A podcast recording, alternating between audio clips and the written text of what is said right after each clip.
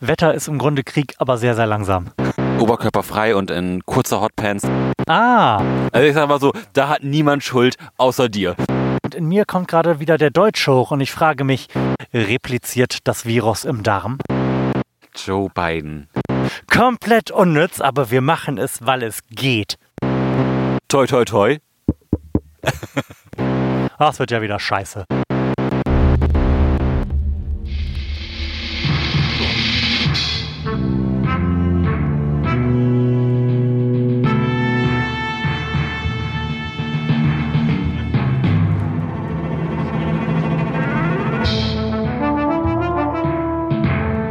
Herzlichen Glückwunsch zur 127. Episode des Florian Primel Podcast. Live aus der Wüste mit Mr. Krabs. Und Florian Primel. Ich dachte, du sagst jetzt irgendwas über meinen Finger. Denn Vier Der- Finger Joe.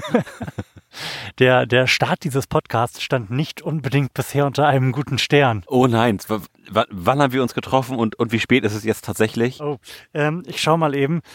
Du, du solltest da sein um 16.30 Uhr und warst dann Und, und ich glaube, ich war um 16.45 Uhr. warst um 16.45 Uhr da und jetzt haben wir es 18.33 Uhr. Und wir fangen jetzt an zu podcasten. Aber wir sitzen in der Natur und im Grunde ist alles, was auf diesem Weg bis hierhin passiert ist, dem Umstand geschuldet, dass wir in der Natur aufnehmen wollten. ja, Und, Florian hat nun einen Finger weniger.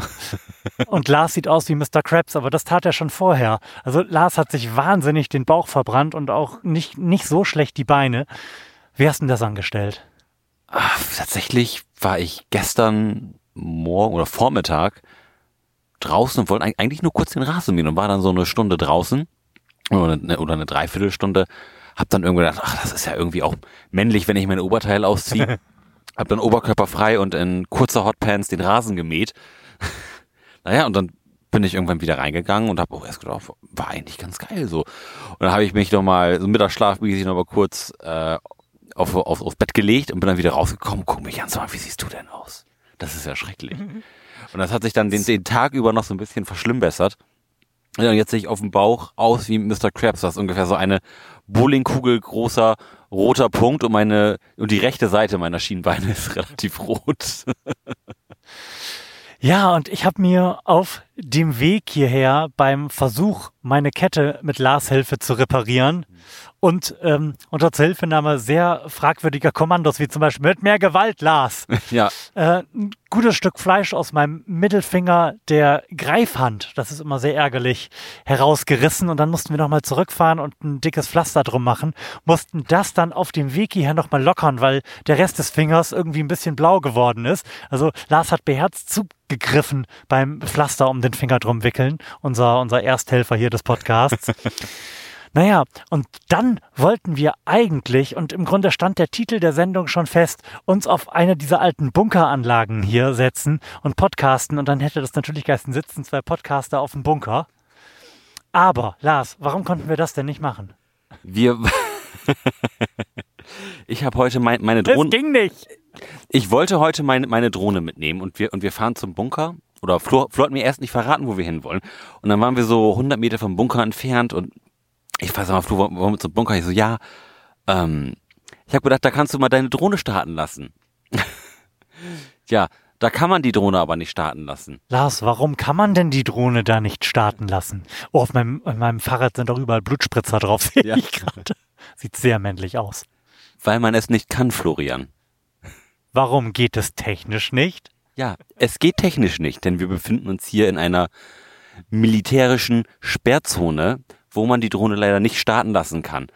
Und nachdem wir dann zum Flohverbinden noch einmal zurück zum Hauptquartier gefahren sind, wollten wir dann eigentlich zum örtlichen Baggersee, wo man auch hätte die Drohne steigen lassen können. Da ist es allerdings brechenvoll gewesen. Ja, also wir haben leider keine ruhige Bucht zum Podcasten gefunden, da alle sonst ruhigen Buchten mit äh, bekifften und betrunkenen Jugendlichen besetzt gewesen sind. Jetzt weiß ich auch, wo die alle hin sind. Ja, und das hat mich eben gerade wirklich wahnsinnig an meine Jugend erinnert. Ich habe das eben eben schon zu dir gesagt. An diesem an diesem See habe ich auch viel Geschlechtsverkehr gehabt. Also das ist wirklich tolle tolle Erinnerung. Da viel, viel getrunken. Da ist auch so ein ähm, kleiner Surfverein, wo man auch auf dem, auf dem See surfen kann. Da haben wir oft gezeltet, weil wir Freunde hatten, die da eben Zugang zu hatten, weil, weil so Sur- Surfer waren. Mega gut.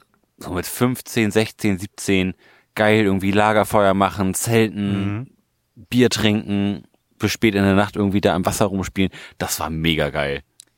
Naja, Es und ist, und offensichtlich ist es jetzt immer noch mega geil. Und in mir kommt gerade wieder der Deutsch hoch und ich frage mich, dürfen die das da eigentlich alle inzwischen wieder?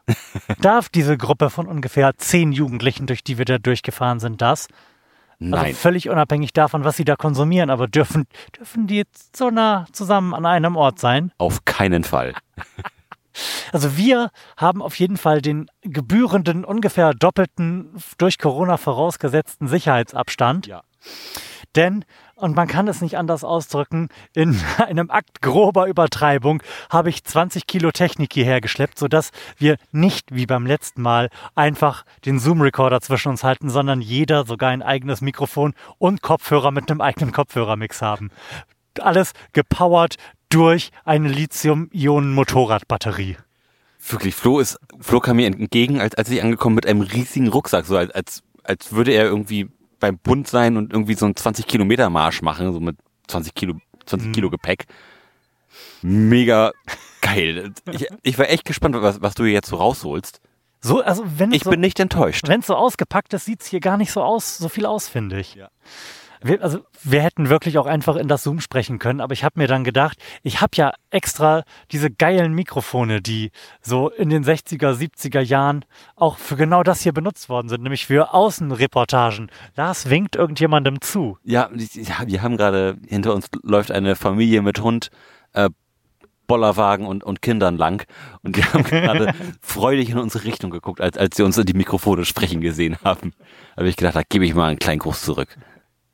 Ja, also diese Mikrofone sind wahnsinnig alt, sehen genauso aus, sind genauso rustikal, sind vermutlich unzerstörbar und im Grunde, den, da haben wir gerade drüber gewitzelt, hätten sie aus einem Panzer kommen können. Aber, Lars, what Der happened? gute Panzer, der hier vermutlich oder ziemlich sicher seit 1945 ungefähr 40 Meter von unserer jetzigen Position entfernt steht, stand, Ja.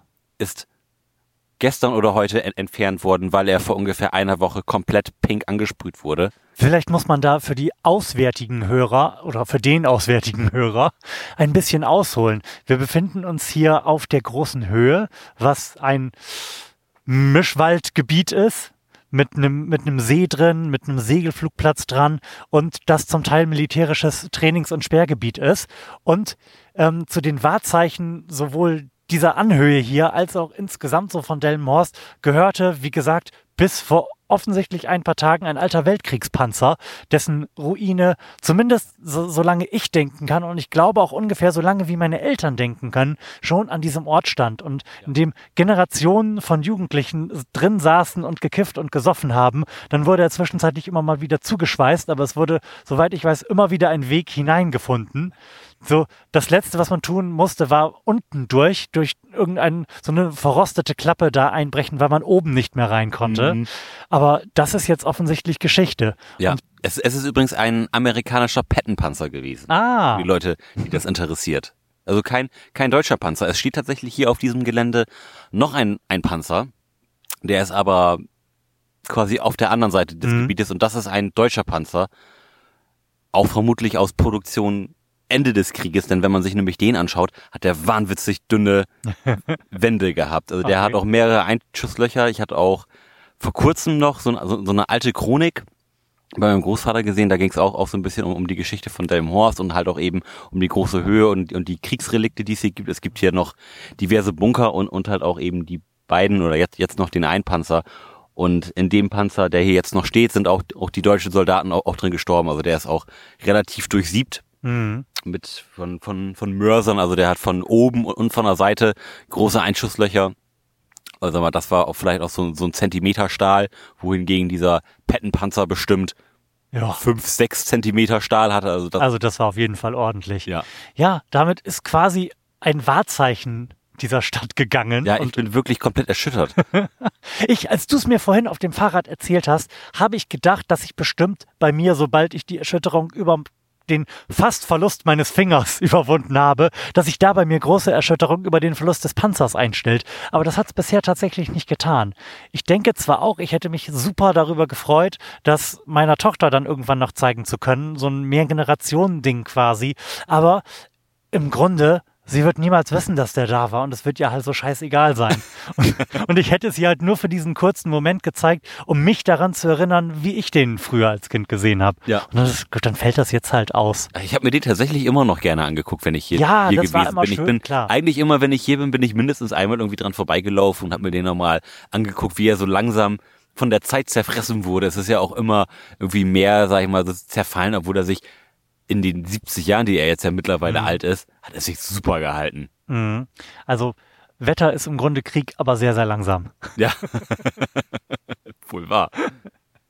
Ach ja, Lars, es ist sehr, sehr schön, dass wir uns mal wieder so hier in Persona begegnen Ja. können, wenn wir auch den gebührenden Sicherheitsabstand einhalten.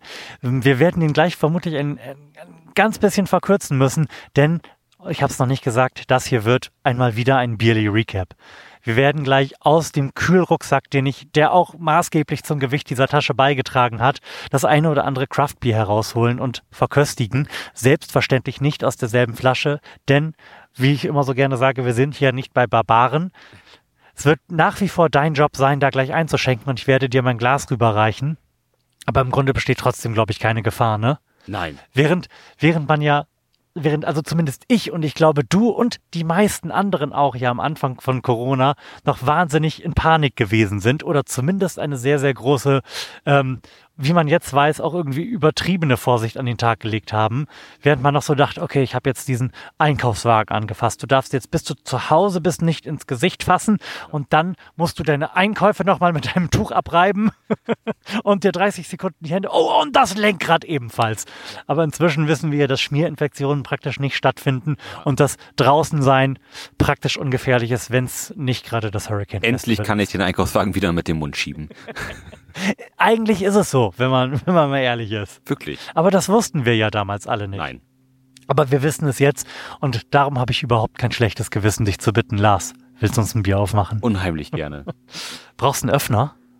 Äh, nee, ich habe hier eine Flasche.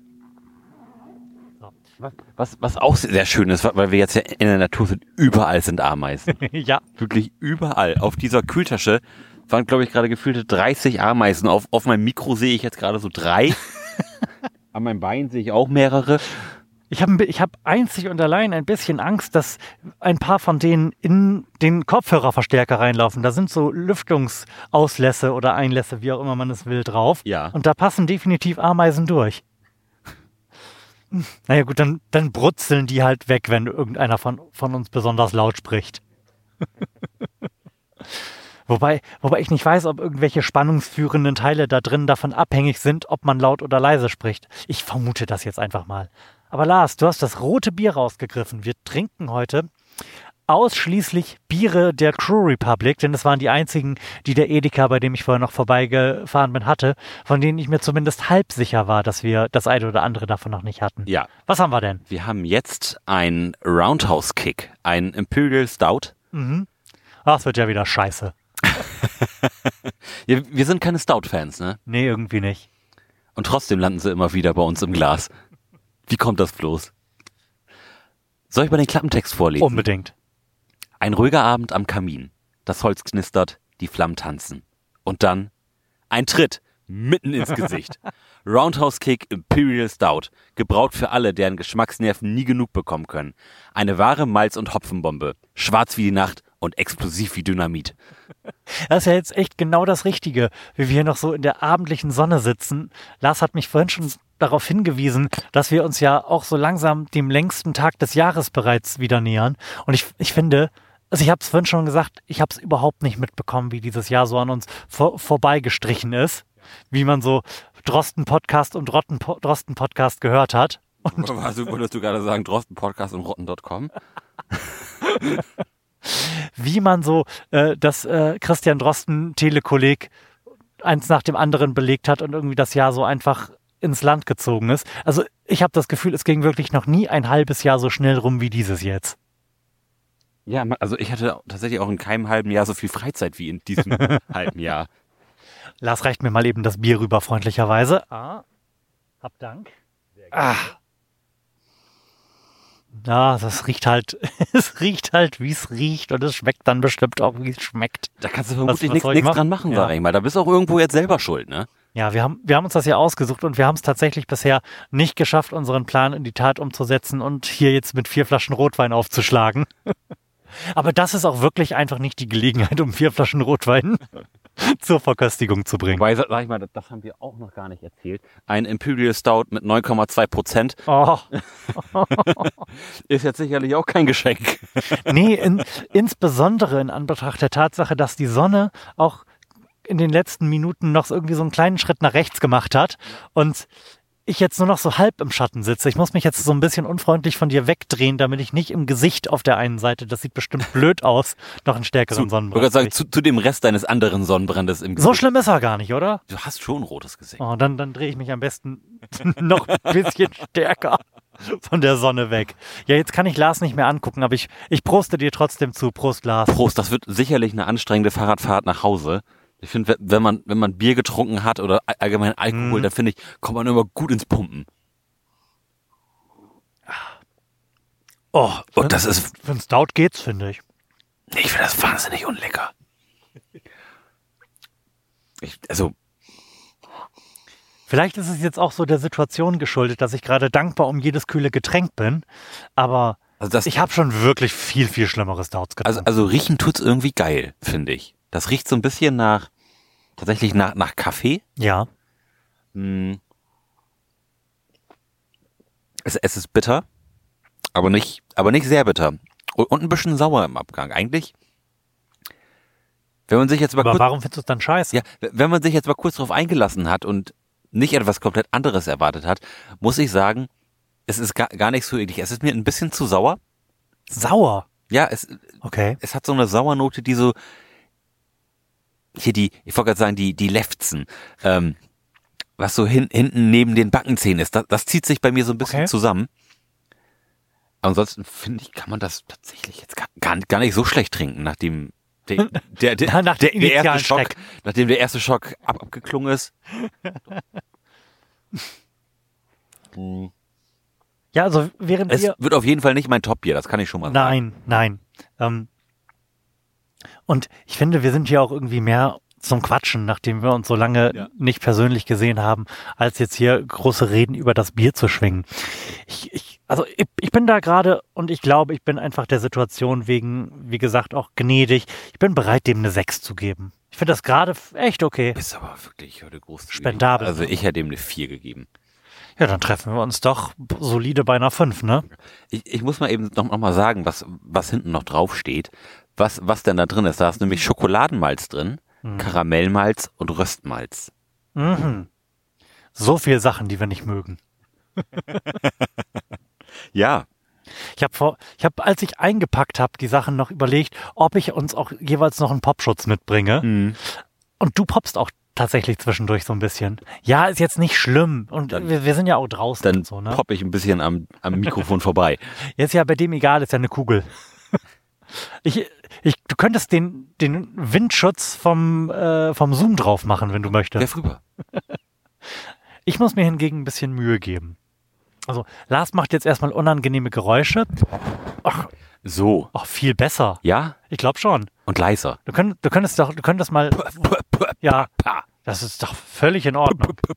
Sehr, sehr schön. Ja, ich bin gerade schon so ein bisschen eingestiegen. Wir hatten alle irgendwie sehr, sehr große Angst, was so im, im Nachhinein natürlich jetzt irgendwie etwas übertrieben wirkt. Aber man wusste es ja damals schlicht und ergreifend nicht besser. Nee, ne? es, es ist der Situation angemessen gewesen, weil es eine komplett unbekannte Bedrohung gewesen ist, die wir Mhm. so, die wir so in Deutschland ja auch noch nicht erlebt haben. Und von daher wäre wär, wär jede andere Reaktion eigentlich die verantwortungslose gewesen, oder nicht? Ja, ich sehe das genauso. Ähm, ich finde, man kann an diesem Beispiel irgendwie total gut was sehen, was sonst nur so unter der Oberfläche passiert, nämlich wie Wissen generiert wird. Man wusste damals einfach noch total vieles nicht über dieses Virus. Da stand nicht viel Brauchbares in dem, in dem Wikipedia-Artikel darüber drin. Und niemand konnte dir oder auch der Politik, die da nun Entscheidungen treffen musste, genau sagen, wie gefährlich ist es jetzt, wo steckt man sich an, wer stirbt alles, wie viele Leute sterben. Muss ich mich von Oma schon verabschieden? Ja, genau, im Grunde war es ja soweit. Ähm, und dann konnte man jetzt so über den Verlauf der letzten Monate wirklich, wie das, wie man das sonst im Grunde nie hat, ähm, Wissensgenerierung beiwohnen. Und zwar sowohl kollektiv als auch jetzt einfach so wissenschaftlich. Wir, wir haben alle, wie ich schon sagte, das Christian Drosten Telekolleg ein paar Mal die Woche besucht und in seinen Podcast reingehört. Wir haben die eine oder andere die eine oder andere mehr Talkshow zu dem Thema geguckt, als eigentlich sinnvoll gewesen wäre, um halt einfach irgendwie am Puls der Zeit zu sein und zu wissen, was man denn jetzt machen darf und was nicht. Und glücklicherweise hat sich dann ja herausgestellt, dass es alles nicht ganz so tödlich ist, wie wir vielleicht im initialen Schock angenommen haben. Dass man im Grunde, wenn man so die magische Grenze von 50 noch nicht überschritten hat, komplett außer Gefahr ist. Mhm. Ja, ich weiß, es gibt da Einzelfälle und so, aber rein statistisch betrachtet, Ja. bist du da auf der sicheren Seite. Ähm, und ich muss sagen, bei mir hat sich das so langsam auch ein relativ großes Wohlgefallen aufgelöst mit, mit nicht nur mit der Angst und auch mit der Vorsicht und zum Teil auch in einem Maße, bei dem ich mich dann selbst irgendwie zurückpfeifen muss und dann doch sagen muss, okay, du musst, ist es trotzdem natürlich sinnvoll, jetzt noch irgendwie Sicherheitsabstand einzuhalten und natürlich setzt du deine Maske auf und Lars, was los? Hier ist eine wahnsinnig große Spinne gewesen, die ich gerade we we weggeschnipst habe. Aber jetzt weiß ich nicht, wohin ich sie gestipst habe. Jetzt bin ich ein bisschen unsicher, ob sie, ob sie sich gleich an mir rächt. Du hättest sie auf die Drohne schnipsen und wegfliegen sollen. In die angeschaltete Drohne einfach schreddern. Wie, wie ist denn im Moment bei dir so dein äh, Gefahrometer? Was Äh, Corona- mein Gefahrometer ist eigentlich relativ äh, aus, Mhm. muss ich sagen. Also wenn man sich die aktuellen Fallzahlen anguckt, die wir hier in, in Delmenhorst haben, über diese lächerlichen sieben aktiven Fälle oder sowas, das, das ist ja nichts. Mhm. So, also da die Gefahr, jetzt jemanden da wirk wirklich zu treffen, der krank ist und sich dann auch noch zu infizieren, die ist so sowas von gering. Also und wir treffen uns jetzt natürlich nicht mit der ganzen Welt, aber Mhm. wir haben wir haben so, so, so zwei, drei Fre Freundespärchen, mit, Ja. mit denen wir uns irgendwie treffen. So, und wir wollen den Kreis jetzt auch, auch nicht weiter öffnen, aber mit, aber mit denen treffen wir uns halt auch schon relativ enthemmt, sag ich mal. Also wir, wir sitzen in einem Raum, wir, wir essen zusammen, wir sitzen gemeinsam auf der Couch zur, zur Begrüßung. Oder die eine Freundin hatte auch Geburtstag, da haben wir uns auch umarmt. Also von daher habe ich da, habe ich da jetzt pe- persönlich keine Sorge. Was mir allerdings Sorge macht, und du hast gerade gesagt, wir, wir können jetzt schön sehen, wie Wissen generiert wird, ähm, die dem von Anfang an nicht geglaubt haben und gesagt haben, das ist alles Humbug. Mhm. Die fühlen sich jetzt natürlich bestätigt. Oh ja, da, Und- und- da kommen und- wir gleich ja. zu. Ja. Da kommen wir auf jeden Fall gleich zu. Behalte den Faden, sofern du da jetzt nicht was, was sehr, sehr Witziges, Wichtiges und Nein, nein, nein, nein, nein. einstreuen möchtest. Nein.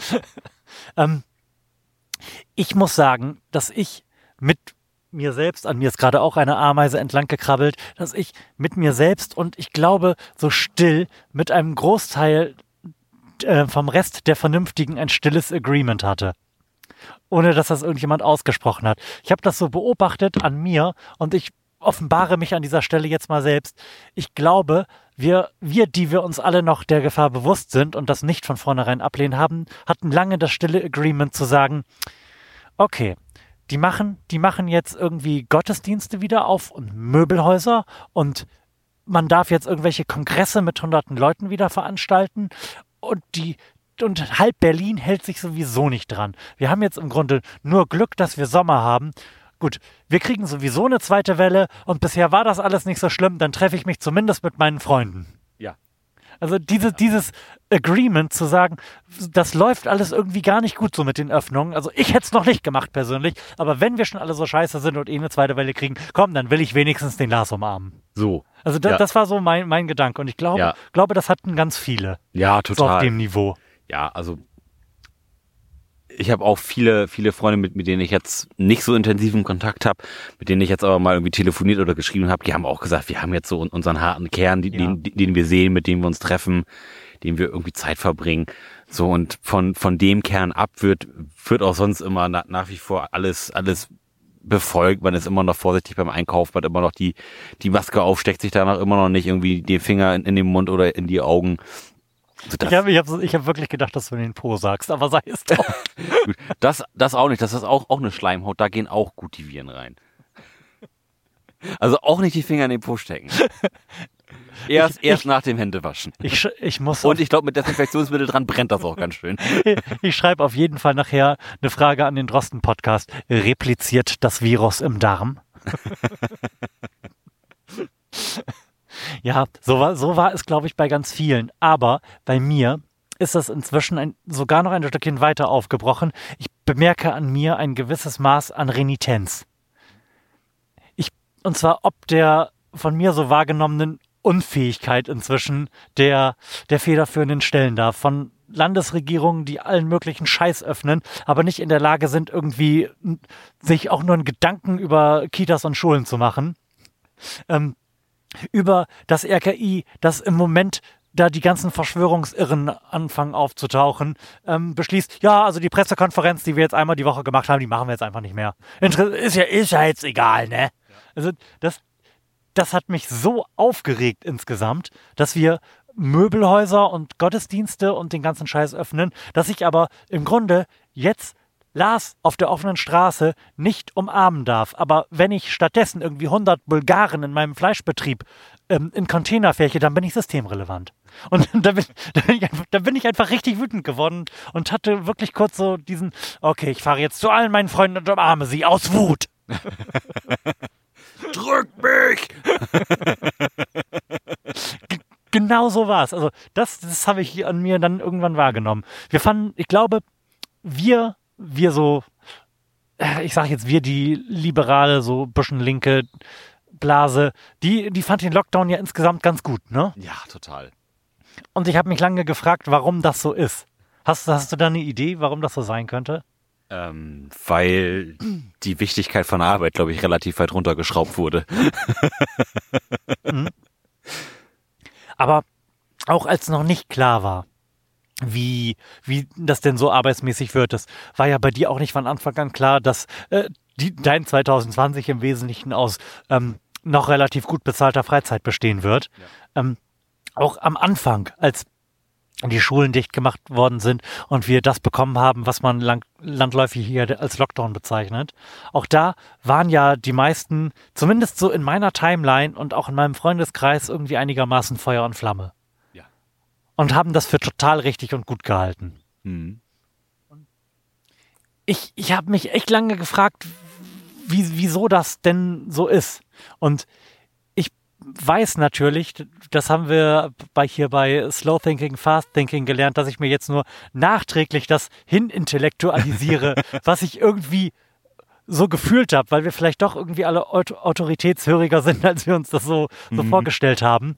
Ähm, aber ich finde, man kann sich das schön herbei intellektualisieren, indem man sich klar macht, dass das so eines der vielleicht auch der, der einzige, so in der neueren Zeit, der einzige Fall ist, wo die Politik mal wieder so ähm, ihr Primat zurückbekommen hat und das Heft des Handelns in die Hand genommen hat und sich ganz bewusst gegen Wirtschaft und für Menschenleben entschieden hat.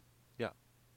Und ich finde, damit kann man das, kann man das auch so als Linksliberaler total schön rechtfertigen. Ja, wir machen das hier jetzt alles Ja. nicht und der Staat soll Gesetze machen. Wir wollen den Notstand. Weg mit den Bunzen. Ja, du, im Grunde ist es so. Ja, ist, ist es auch so. Ich, ich finde es auf jeden Fall bisher, trotz alledem, rein persönlich, also wir, wir weiten den Fokus noch, aber am Anfang der Sendung steht ja, steht ja grundsätzlich das Persönliche bei uns. Ähm, ich finde es ein schönes Jahr bisher. Ja, also total. Das ist, ich würde sogar sagen, dass bislang das schönste Jahr seit langem.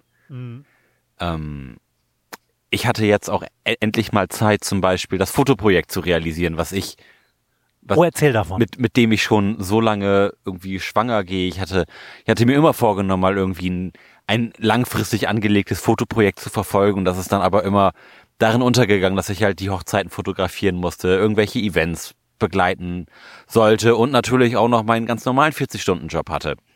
Und damit ist halt so ein bisschen die Zeit einfach verbraucht gewesen. Dann habe ich, habe ich noch Musik als Hobby gehabt, dann habe ich noch immer mit Flo gepodcastet. So, und da war die Woche einfach erschöpft gewesen. Und jetzt durch Corona habe ich wahnsinnig viel Freizeit auf der, auf der Hand gehabt. Ich habe keine Hochzeiten mehr, ich habe keine Veranstaltungen mehr. Wir, wir konnten entspannt übers Internet podcasten Mhm. und ich musste noch die Hälfte der Zeit arbeiten. Da habe ich gedacht, wenn nicht jetzt, wann dann? Und habe quasi jetzt mein Projekt ähm, ins Leben gerufen. Da dreht es sich hauptsächlich um Selbstliebe und Akzeptanz und das Verhältnis von, von Leuten zu sich selbst und, und zu ihrem Körper. Ähm, da porträtiere ich Leute hauptsächlich irgendwie nackt oder, oder zumindest wenig angezogen und spreche mit ihnen ähm, über Selbstliebe. Mhm. So, das wird jetzt gerade auf einem Instagram-Kanal veröffentlicht. Wer sich das mal anschauen möchte, kann das gerne unter selbstliebe.projekt machen unter Instagram. Da ist das zu finden. Da veröffentliche ich jetzt immer Bilder mit äh, kleinen Interviewfetzen. Geplant ist dann schlussendlich, dass ich vielleicht ein kleines, ein kleines Buch über Crowdfunding realisiere oder vielleicht sogar irgendwie eine Ausstellung in einer kleinen Galerie. Da weiß ich noch nicht. Auf jeden Fall möchte ich da mal meinen lang gehegten Traum irgendwie wahr machen und nicht nur als Dienstleister, sondern vielleicht auch ein bisschen als Künstler wahrgenommen zu werden. Ja, mega gut. Du, du warst ja auch einige Male bei uns oder hast online mit uns darüber gesprochen, hast da Ideen, Kritik und Feedback zu eingesammelt. Und ich habe heute ja erst die ersten Bilder gesehen, Ja. denn ich be benutze dieses Instagram ja nicht. Vielleicht musst du mir das mal irgendwie näher bringen. Ja. Ähm, aber ich finde es auch total cool. Ich bin super gespannt und ich könnte mir eine Ausstellung richtig gut vorstellen. Wir haben, wir haben ja im letzten Podcast darüber gesprochen, wie geschliffen du denn bist Ja. gesellschaftlich. Und also zumindest in so einer Galerie-Ausstellungssituation kann ich mir dich mega gut vorstellen. Ja, ta tatsächlich habe ich auch zumindest für mich jetzt gefühlt, gerade letzte Woche, so dass die, die letzte Hürde, Hürde geknackt. Ich bin jetzt mit der, mit der Galerieleitung der städtischen Galerie von Delmenhorst bin ich jetzt per Du. Fuck yeah. denn, denn da muss ich sagen, die Stadt Delmenhorst, das sind einfach treue Kunden. Die haben mir auch in, in der Corona-Krise immer wieder noch den einen oder anderen Job zugespielt, wo alles andere zum Erliegen gekommen ist. Delmenhorst war immer für mich da und das vergesse ich Delmenhorst nicht. Noch, noch ein weiterer Pro-Delmenhorst-Punkt. Ja, vielleicht ist es ja, ist ja irgendwann dieses Corona zu Ende, wobei Lars schon vor, vorhin gewitzelt hat. Im Grunde hofft er, dass das mit dem Impfstoff irgendwie noch ein bisschen auf sich warten lässt. Da, Nicht, nicht, weil ich möchte, dass, dass Leute sterben, sondern einfach, weil ich gerne diese Freizeit weiterhaben möchte. Genau. Ähm, jetzt habe ich den Faden verloren. Schade. Nein, ähm, ich hoffe auf jeden Fall, dass du dafür noch total viel Zeit findest Ja. und dass wir dann eine wahnwitzig coole Ausstellung haben werden. Genau, das, das wollte ich sagen. Wenn dann irgendwann diese Corona-Zeit zu Ende ist und du auch hoffst, dass das noch sehr, sehr lange dauert, dann sollten wir auf jeden Fall in der Ausstellung sein. Ich habe da mega Bock drauf. Ja, total. Total. Ja, sch schaut auf jeden Fall mal vorbei, das würde mich freuen.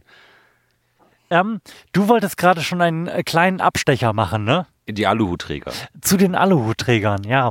Ähm, die, die begegnen mir tatsächlich auf die in der einen oder anderen Geschmacksrichtung echt so langsam auch im persönlichen Nahfeld. Ja.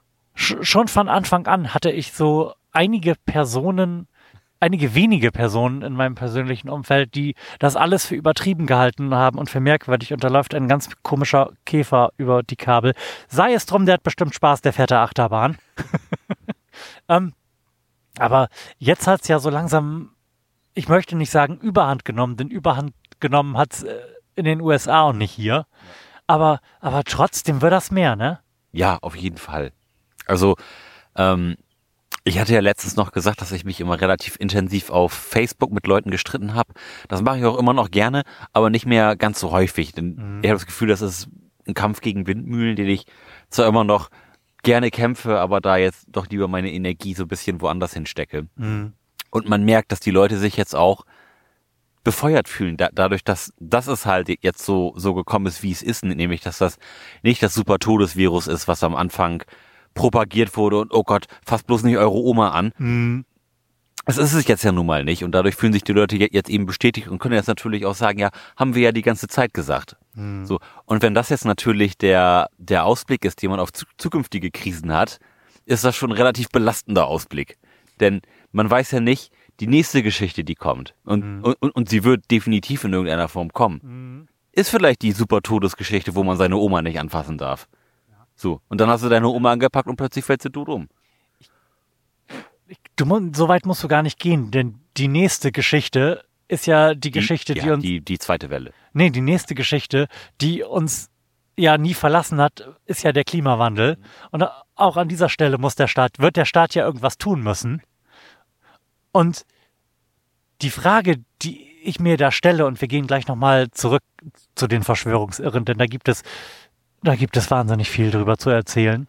Ähm, die Frage, die ich mir da stelle, ist, ob der Staat, wenn er da denn irgendwas tun muss, dann wirklich noch genug Rückhalt in der Bevölkerung hat, um da was tun zu können.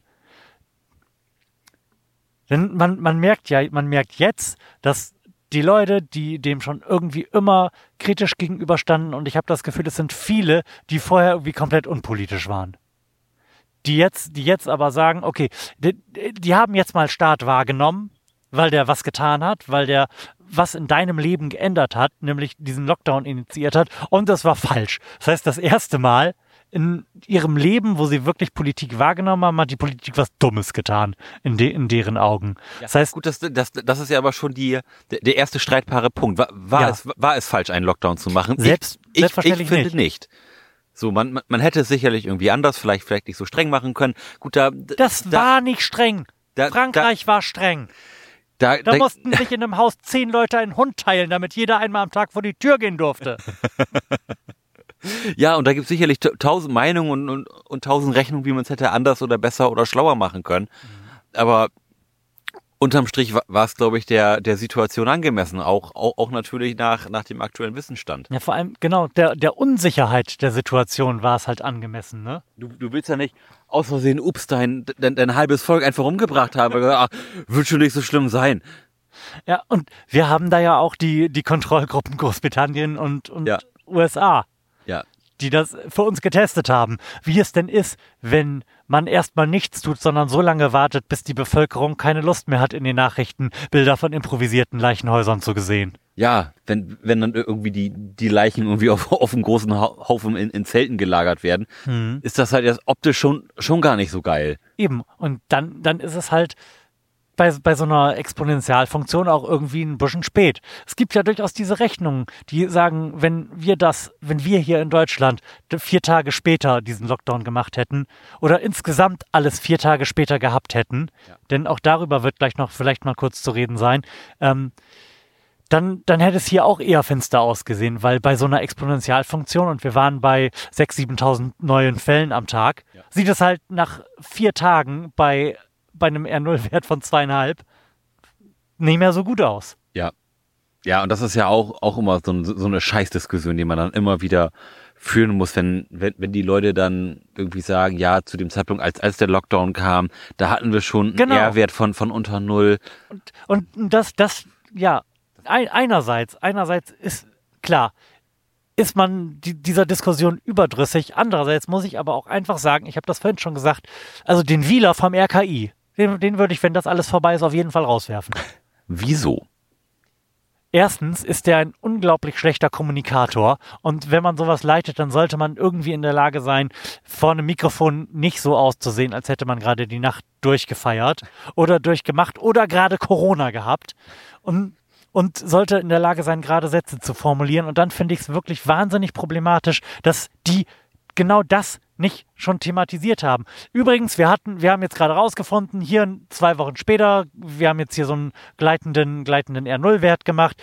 Wir hatten übrigens schon ähm, einen R0 von unter 1, bevor wir den Lockdown hatten. Das ist, das liegt übrigens da, da und daran. Ja. Das, das hat man halt nicht getan. Da hat man Nee. einfach überhaupt gar nichts drüber gesagt und damit diesen Verschwörungsirren. Gar nicht, gar nicht mal Verschwörungsirren, aber einfach nur den, den Leuten, die da sowieso schon nicht so mit zufrieden waren mit der Situation, denen halt irgendwie komplett in die Hand gespielt. Natürlich lag das daran, dass wir schon alle vorher total vorsichtig gewesen sind. Ja.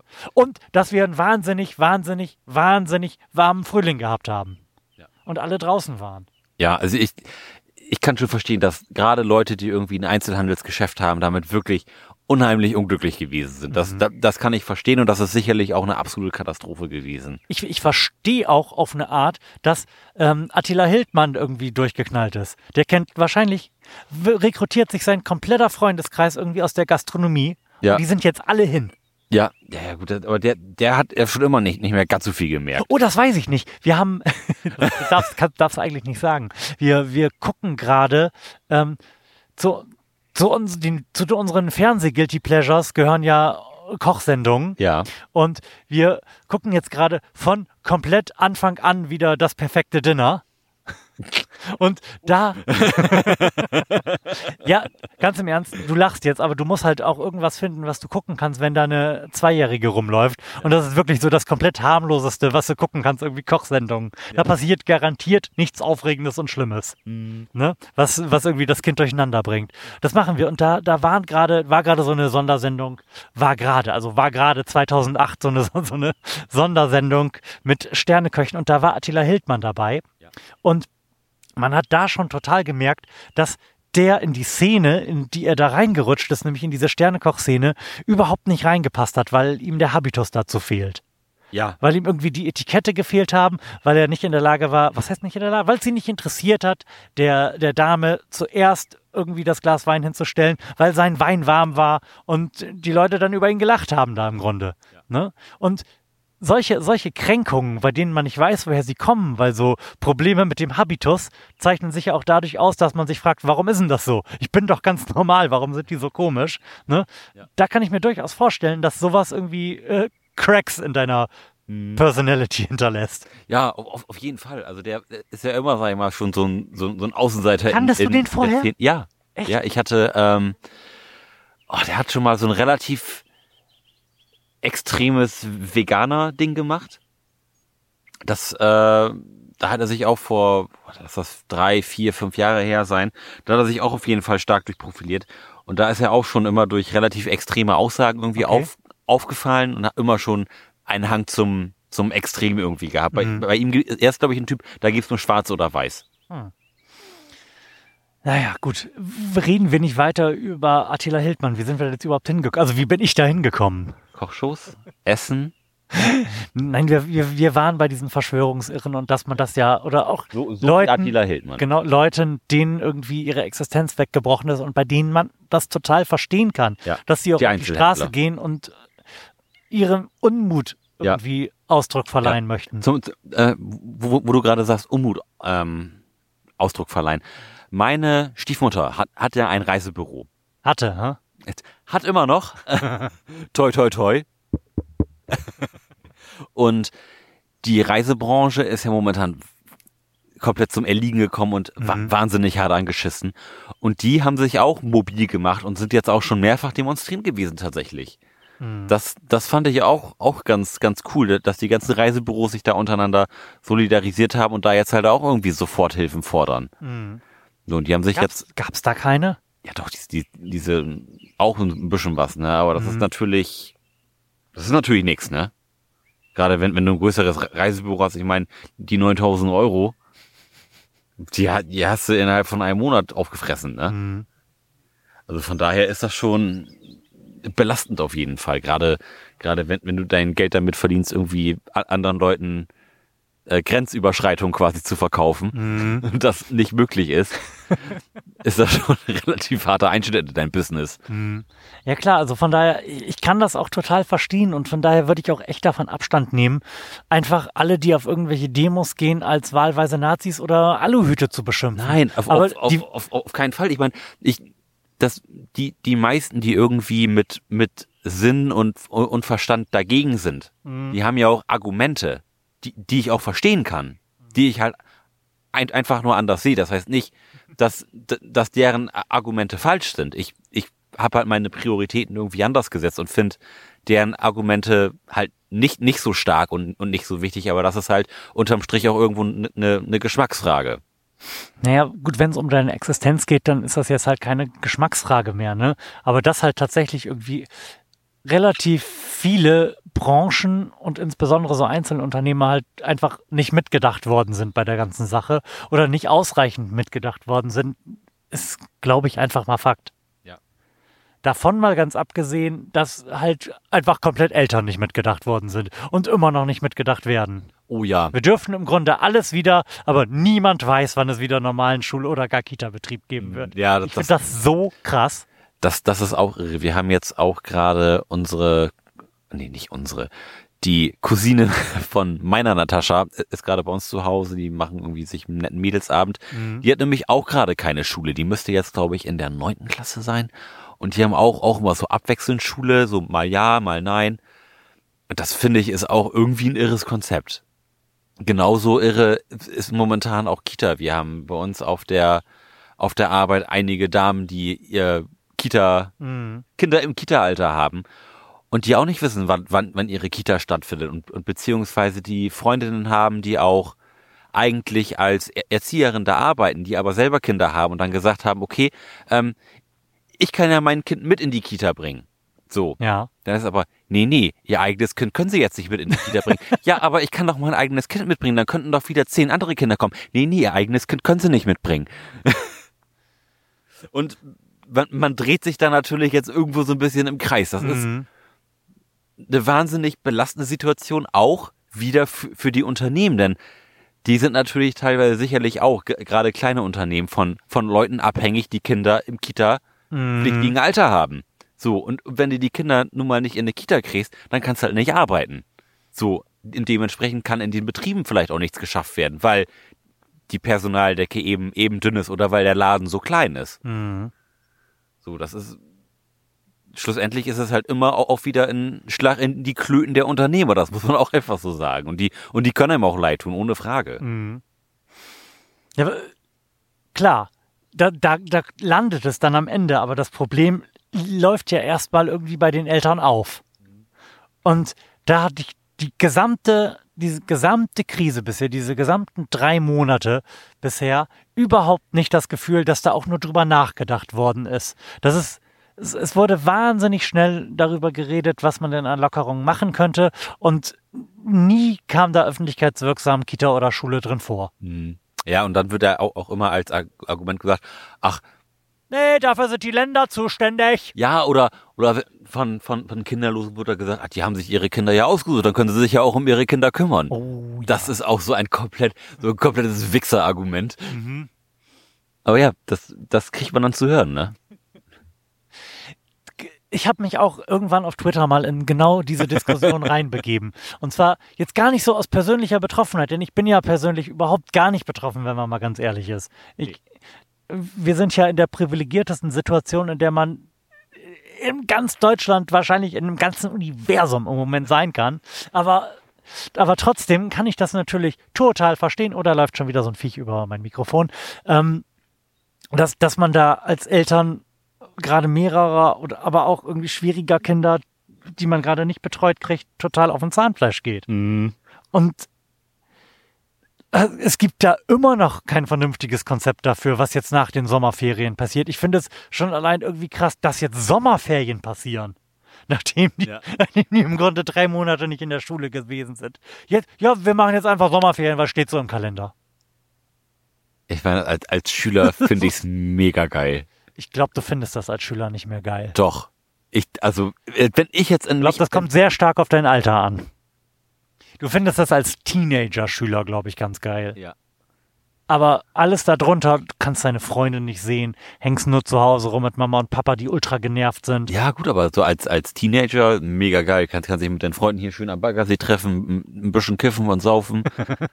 nee, kannst ja eigentlich nicht, ne, wenn man mal so, ehrlich ist. Machst du aber trotzdem, weil du nämlich ein alter Rebell bist. Ähm, also ich glaube, die haben auch, auch das Jahr ihres Lebens, genauso wie ich. Sag mal, hast heute, heute waren doch die Beratungen zum Konjunkturpaket, oder? Mhm. Hast du da irgendwas von mitbekommen? Ich Nein, überhaupt leider gar nicht. Ich war den kompletten Tag medienmäßig inaktiv. Ja, ich auch und ich versuche da gerade reinzukommen, weil ich gerne noch diesen Punkt machen möchte, dass ich auch glaube, dass diese wenn man mal ganz ehrlich ist, sehr, sehr, sehr lächerlichen 300 Euro ähm, Bonus-Kindergeld quasi pro Kind, was da gerade von der SPD rein verhandelt werden soll. Danke für Nur da rein verhandelt werden, weil die halt wissen, wie heftig hart sie verkackt haben in Bezug auf Eltern und dann irgendwie mal kurz bei beim Statistischen Bundesamt geguckt haben, wie viele Eltern es irgendwie im, im äh, wahlpflichtigen Alter gibt und dann festgestellt haben, oh, da müssen wir uns jetzt aber was ausdenken. Und da, darum würde es mich jetzt echt, interessieren, ob da was draus geworden ist. Aber ich habe hier wirklich so, so wenig Netz, ja, dass ich, ich leider auch. nicht nachgucken kann gerade. Also ich bin hier auch komplett in der Edge-Hölle gefangen. Also, Ich glaube, hier kann man gerade noch nicht mal WhatsApps rausschicken. Nee. Also wir sind hier wirklich im Nirgendwo für euch. Das müssen wir mal so sagen, ne? Ja, wir sind hier so weit ab vom Schuss, hier standen sogar mal Panzer. Ja. wir, sind, wir sitzen hier tatsächlich direkt neben einem Segelflugplatz, ne? Also, Das, das, das macht die Stimmung jetzt kaputt. der aber, glaube ich, auch nur wenige Stunden am Tag tatsächlich beflogen wird, ne? Mhm. Ja, ich fahre hier ab und zu mit Termine hin und dann gucken wir ein bisschen Flugzeuge, beziehungsweise sie sammelt Steine und ab und zu zeige ich ihr, dass da ein Flugzeug fliegt und sie reagiert mit relativem Desinteresse. ähm, ja, also ich glaube wirklich, dass wenn, wenn wir dieses, wenn wir irgendeine Art von kindergeldartiger Aufstockung bekommen, dann auf jeden Fall nur, weil die mal geguckt haben, wie, viel, wie viele Eltern es eigentlich gibt und wissen, dass da echt big time verkackt wurde. Ich hätte eigentlich auch gerne für irgendwas eine Entschädigung. Für, für deine ganze Freizeit oder Für was? seelischen Schmerz oder so. Die Unsicherheit der Krise. Ja, vielleicht, vielleicht kriegen wir alle irgendwie 1200 Trump-Dollar, man weiß es nicht. Ja. Also tatsächlich so beim, ähm, jetzt, also mal ohne Scheiß, also dieses Jahr und diese Veranstaltungsabsagen und so, das, also das hat mich schon richtig Asche gekostet, ne? Das, also das, kann man Ja, nicht, klar. das kann man nicht sagen. Also das sind bestimmt fast 20.000 Euro gewesen, die jetzt halt einfach weg sind, ne? Mhm. Trotzdem würde ich jedes Jahr wieder genauso leben wollen. also das, das ist es mir schon wert gewesen. So, aber das spricht natürlich aus, aus einer sehr privilegierten Lage und ich weiß, dass es sicherlich nicht jeden so geht, denn ich habe viele Fotografen, Kollegen, die wirklich komplette Existenzangst haben, denn auch Mhm. diese 9000 Euro, die man ja, die man ja vom Staat kriegt, sind ja nicht ähm, anzusetzen für den eigenen Lebensunterhalt, sondern die sind für Fixkosten. Fixkosten. Genau. Wenn, wenn du aber Fotograf bist, der in seinen eigenen vier Wänden sein Büro hat und irgendwie auf, auf seinem Privat-MacBook die Bilder bearbeitet, dann hast du halt keine Fixkosten. Ärgerlich. Ja. So, und da sind halt viele, die halt dann nicht, nichts bekommen. Weil sie halt, was weiß ich was, einen 50 Euro Handyvertrag über die Firma laufen lassen haben und 10 Euro für eine Internetseite. Mhm. Die kannst du ja auch mal schön in den Arsch drücken, die 40 Euro, die du dann da von den 9000 Euro bekommst. Ne? Mhm.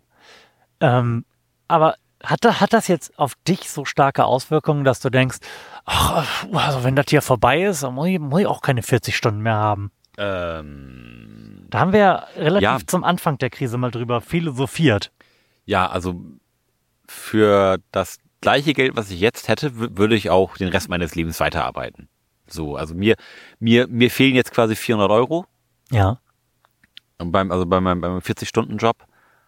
So, und, und dafür die Hälfte zu arbeiten, ist, ist schon geil. Das ist, das, das ist natürlich mit, mit, dem, mit dem Kurzarbeitergeld noch, das ist natürlich völlig utopisch für die Hälfte der Arbeit, das, Mhm. das, das Geld zu verdienen. Ich könnte mir aber vorstellen, dass mir auch zum Beispiel ein Tag weniger die Woche gut gefallen würde. Da, da haben wir ja schon, bevor es überhaupt Corona gab, Mhm. drüber gesprochen. Aber jetzt hast du es praktisch ausprobiert ja, quasi. Ja, jetzt, jetzt habe ich es praktisch extrem ausprobiert und das gefällt mir auch extrem gut. Also das, das, das ist schön. Ich weiß aber auch, dass das natürlich bei meinem jetzigen Arbeitgeber sicherlich nicht möglich ist. Mhm. So, das heißt natürlich nicht, dass das in Zukunft vielleicht nicht möglich ist, aber jetzt erstmal auf kurz- oder mittelfristig gesehen ist das nicht möglich. Mhm. Erstrebenswert ist es auf jeden Fall und da hätte ich auch Lust zu, auch, auch schon alleine, weil ich das Fotografieren gern ein bisschen mehr, mehr verfolgen würde, auch, auch nicht nur als, als Dienstleister, sondern halt auch als, als Künstler, wie ich das eben schon gesagt habe, Ja. weil das halt auch was ist, was mich wahnsinnig ausfüllt und mich super zufrieden macht. Mhm. Ich, ich frage, weil ich natürlich auch darüber nachdenke, wie, wie sich so diese Krise insgesamt gesellschaftlich auswirken wird und ähm, ob es da jetzt womöglich irgendwelche Nachholeffekte geben wird. Glaubst du, dass die positiven Effekte, die das Ganze ja wirklich absolut unzweifelhaft hat, und das beginnt schon damit, dass es echt schön ist, irgendwie in den blauen Himmel zu gucken, auf dem kein scheiß Chemtrail über den Himmel wabert. Ja. Ähm, da fängt's an. Ich bilde mir das sicherlich hier, denn hier ist die Luft eh gut. Ich bilde mir das auf dem Land da, wo ich wohne, nur ein, aber ich habe das Gefühl, die Luft ist einfach besser. Ja. Oder war es insbesondere, als wir so starke Einbrüche in der, in der gesamten Mobilität hatten, da war sie definitiv irgendwie besser. Und da gibt's ja auch Erhebungen zu. Ja. Das, das wird sowieso, glaube ich, noch so ein, so ein richtig geiles Thema für all, alle möglichen Arbeiten, wo irgendwelche Statistik-Nerds Spaß dran haben werden, ja. mal so gegeneinander aufzurechnen. Okay, es sind jetzt eine Handvoll Leute oder eine sehr große Handvoll Leute irgendwie nicht zum Arzt gegangen wegen irgendwelcher Sachen, wegen derer sie hätten hingehen müssen, die sind jetzt gestorben. Irgendwie, es gibt Kliniken, die vermelden irgendwie nur 50 Prozent so viele Herzinfarkte. Ja. Und die anderen haben ja sicherlich auch stattgefunden. ne? Also da sind wahnsinnig große Kollateralschäden so dieses Lockdowns und vor allem natürlich auch diese Angst vor Corona, weil man nicht zum Arzt gehen wollte, aufgelaufen. Ja. Gleichzeitig gibt es Erhebungen darüber, dass geschätzt wird, dass so sechs bis äh, 10.000 weniger tote Asthmakranke zu verzeichnen sind, weil die Luft halt einfach besser geworden ist. Ja. Das ist bestimmt irgendwie in China, wo, wo, irgendwelche Industriestädte das erste Mal in ihrem Leben im Grunde ähm, saubere Luft haben. Da ist das nochmal irgendwie eine Nummer krasser. Aber sowas wird man dann am Ende des Tages, du cremst dich jetzt kurz, kurz vor Ende des Tages nochmal ein. Ja. Okay, Lars cremt sich gerade nochmal ein. Ähm, das, das wird man irgendwie gegeneinander aufrechnen können. Und ähm, ich frage mich, was von diesen, von diesen guten Kollateralschäden der Krise irgendwie bleiben wird. Mhm. Werden die Leute das im nächsten Jahr, werden die das alle aufholen und dreimal im Jahr in Urlaub fliegen? Mit Sicherheit nicht. Meinst du? Nee, also das, das glaube ich nicht. Die, die, Kohle ist jetzt sicherlich irgendwie bei Obi gelassen worden, um sich den, den, den Haushalt irgendwie schöner zu machen, damit man, damit man die Zeit hier auch ertragen kann. Oh, ich habe voll den trockenen Hals. Wollen wir noch ein Bier trinken? Sehr oder? Gerne. Sehr gerne. Aber erzähl ruhig weiter. Was, was ich aber glaube, was, ja. was, was sicherlich erhalten bleiben wird, sind diese ganzen ähm, Homeoffice-Ermöglichungen.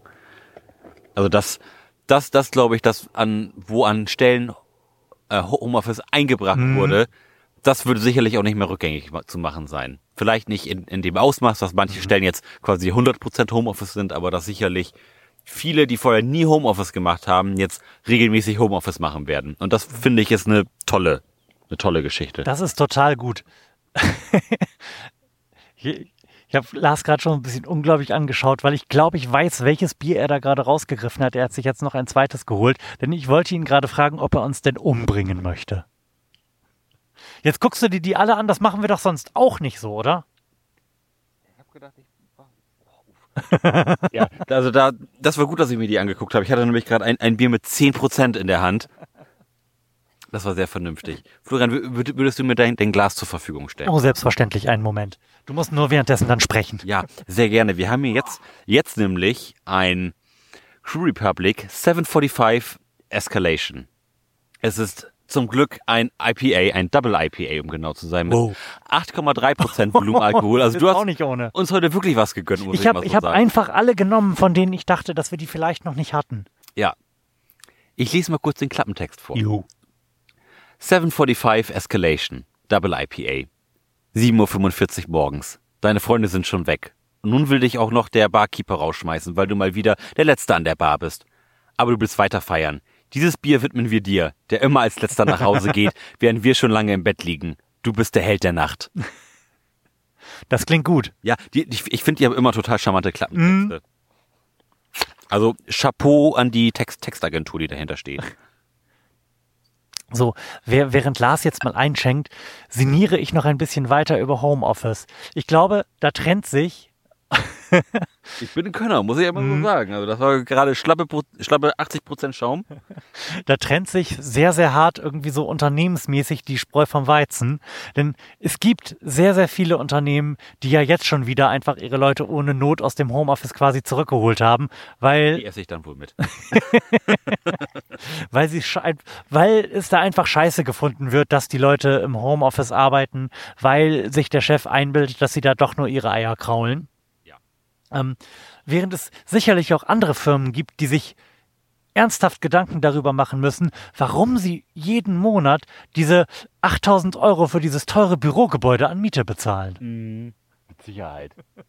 Mit Sicherheit. Und es, und es macht auch durchaus sein, dass sich ein paar Leute sicherlich die Murmeln kraulen. Mhm. Das, das will ich überhaupt nicht ausschließen. Was ich aber auch nicht ausschließen möchte, ist, dass sie vielleicht in weniger Zeit dieselbe Arbeit schaffen. Ja, weil, klar. weil sie produktiver sind. Mhm. Weil sie nicht beim auf, die Toilette gehen nochmal eben den Kollegen treffen, mhm. beim Rausgehen den Kollegen und dann sind nochmal eben 20 Minuten verquatscht. Mhm. So, dann, dann kannst du es dir vielleicht auch leisten, nur effektive fünf Stunden statt acht Stunden zu arbeiten, weil du halt effektiver bist. Und das ist doch super. Ich meine, das ist, das ist doch eine, eine tolle Erkenntnis, dass das vielleicht auch ein, auch ein attraktives Modell ist, um bei, um bei seinen Arbeitnehmern attraktiv zu sein. Mhm. Also das ist so das, das Offensichtlichste. Ne? Erstens, dass Homeoffice möglich ist und zweitens, dass, oh, hier fährt so ein wahnsinnig martialisch aussehender Militärjeep vorbei. Der hat, Aber- der hat bestimmt den Panzer ab. Oh, danke, Lars, reicht mir das Glas rüber. Ähm, aber wir sitzen ja, wie wir vorhin festgestellt haben, als wir versucht haben, die Drohne zu starten, quasi exakt auf der Grenze zum militärischen Sicherheitsbereich. Ja. Von daher dürfte uns im Grunde nichts passieren. Das Schlimmste, was jetzt wirklich passieren kann, ist, dass die Lars zwingen, noch einen halben Meter weiter nach rechts zu rücken. Und im Übrigen äh, passiert da auch ansonsten nichts, habe ich festgestellt. Ähm, da in der Nähe dieses Bunkers, bei dem wir vorhin waren und bei dem wir zuerst verweilen wollten, Lars pflückt eine, ein Viech aus seinem Nee, Bier. in Bata. In der Nähe dieses Bunkers ist ja quasi das Testfahr, das Fahrschulgelände für Militärfahrzeuge. Genau.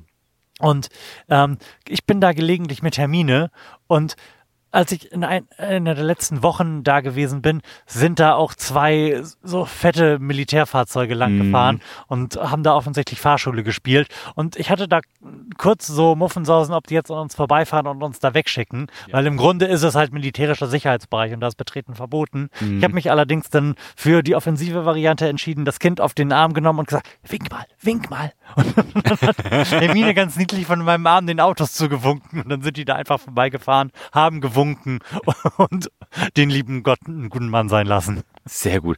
Wusstest du eigentlich, dass da, wo, wo, wo der Bunker ist, dass etwas dahinter auch, auch zwei, zwei Gebäude sind von der Bundeswehr, wo, Hm. wo Häuserkampf gemacht wird? Ja, voll geil. Hatte, Ja, die sind ja früher- inzwischen zu. Ja, genau. Ich wollte gerade sagen, früher sind die nämlich offen gewesen. Oh yeah.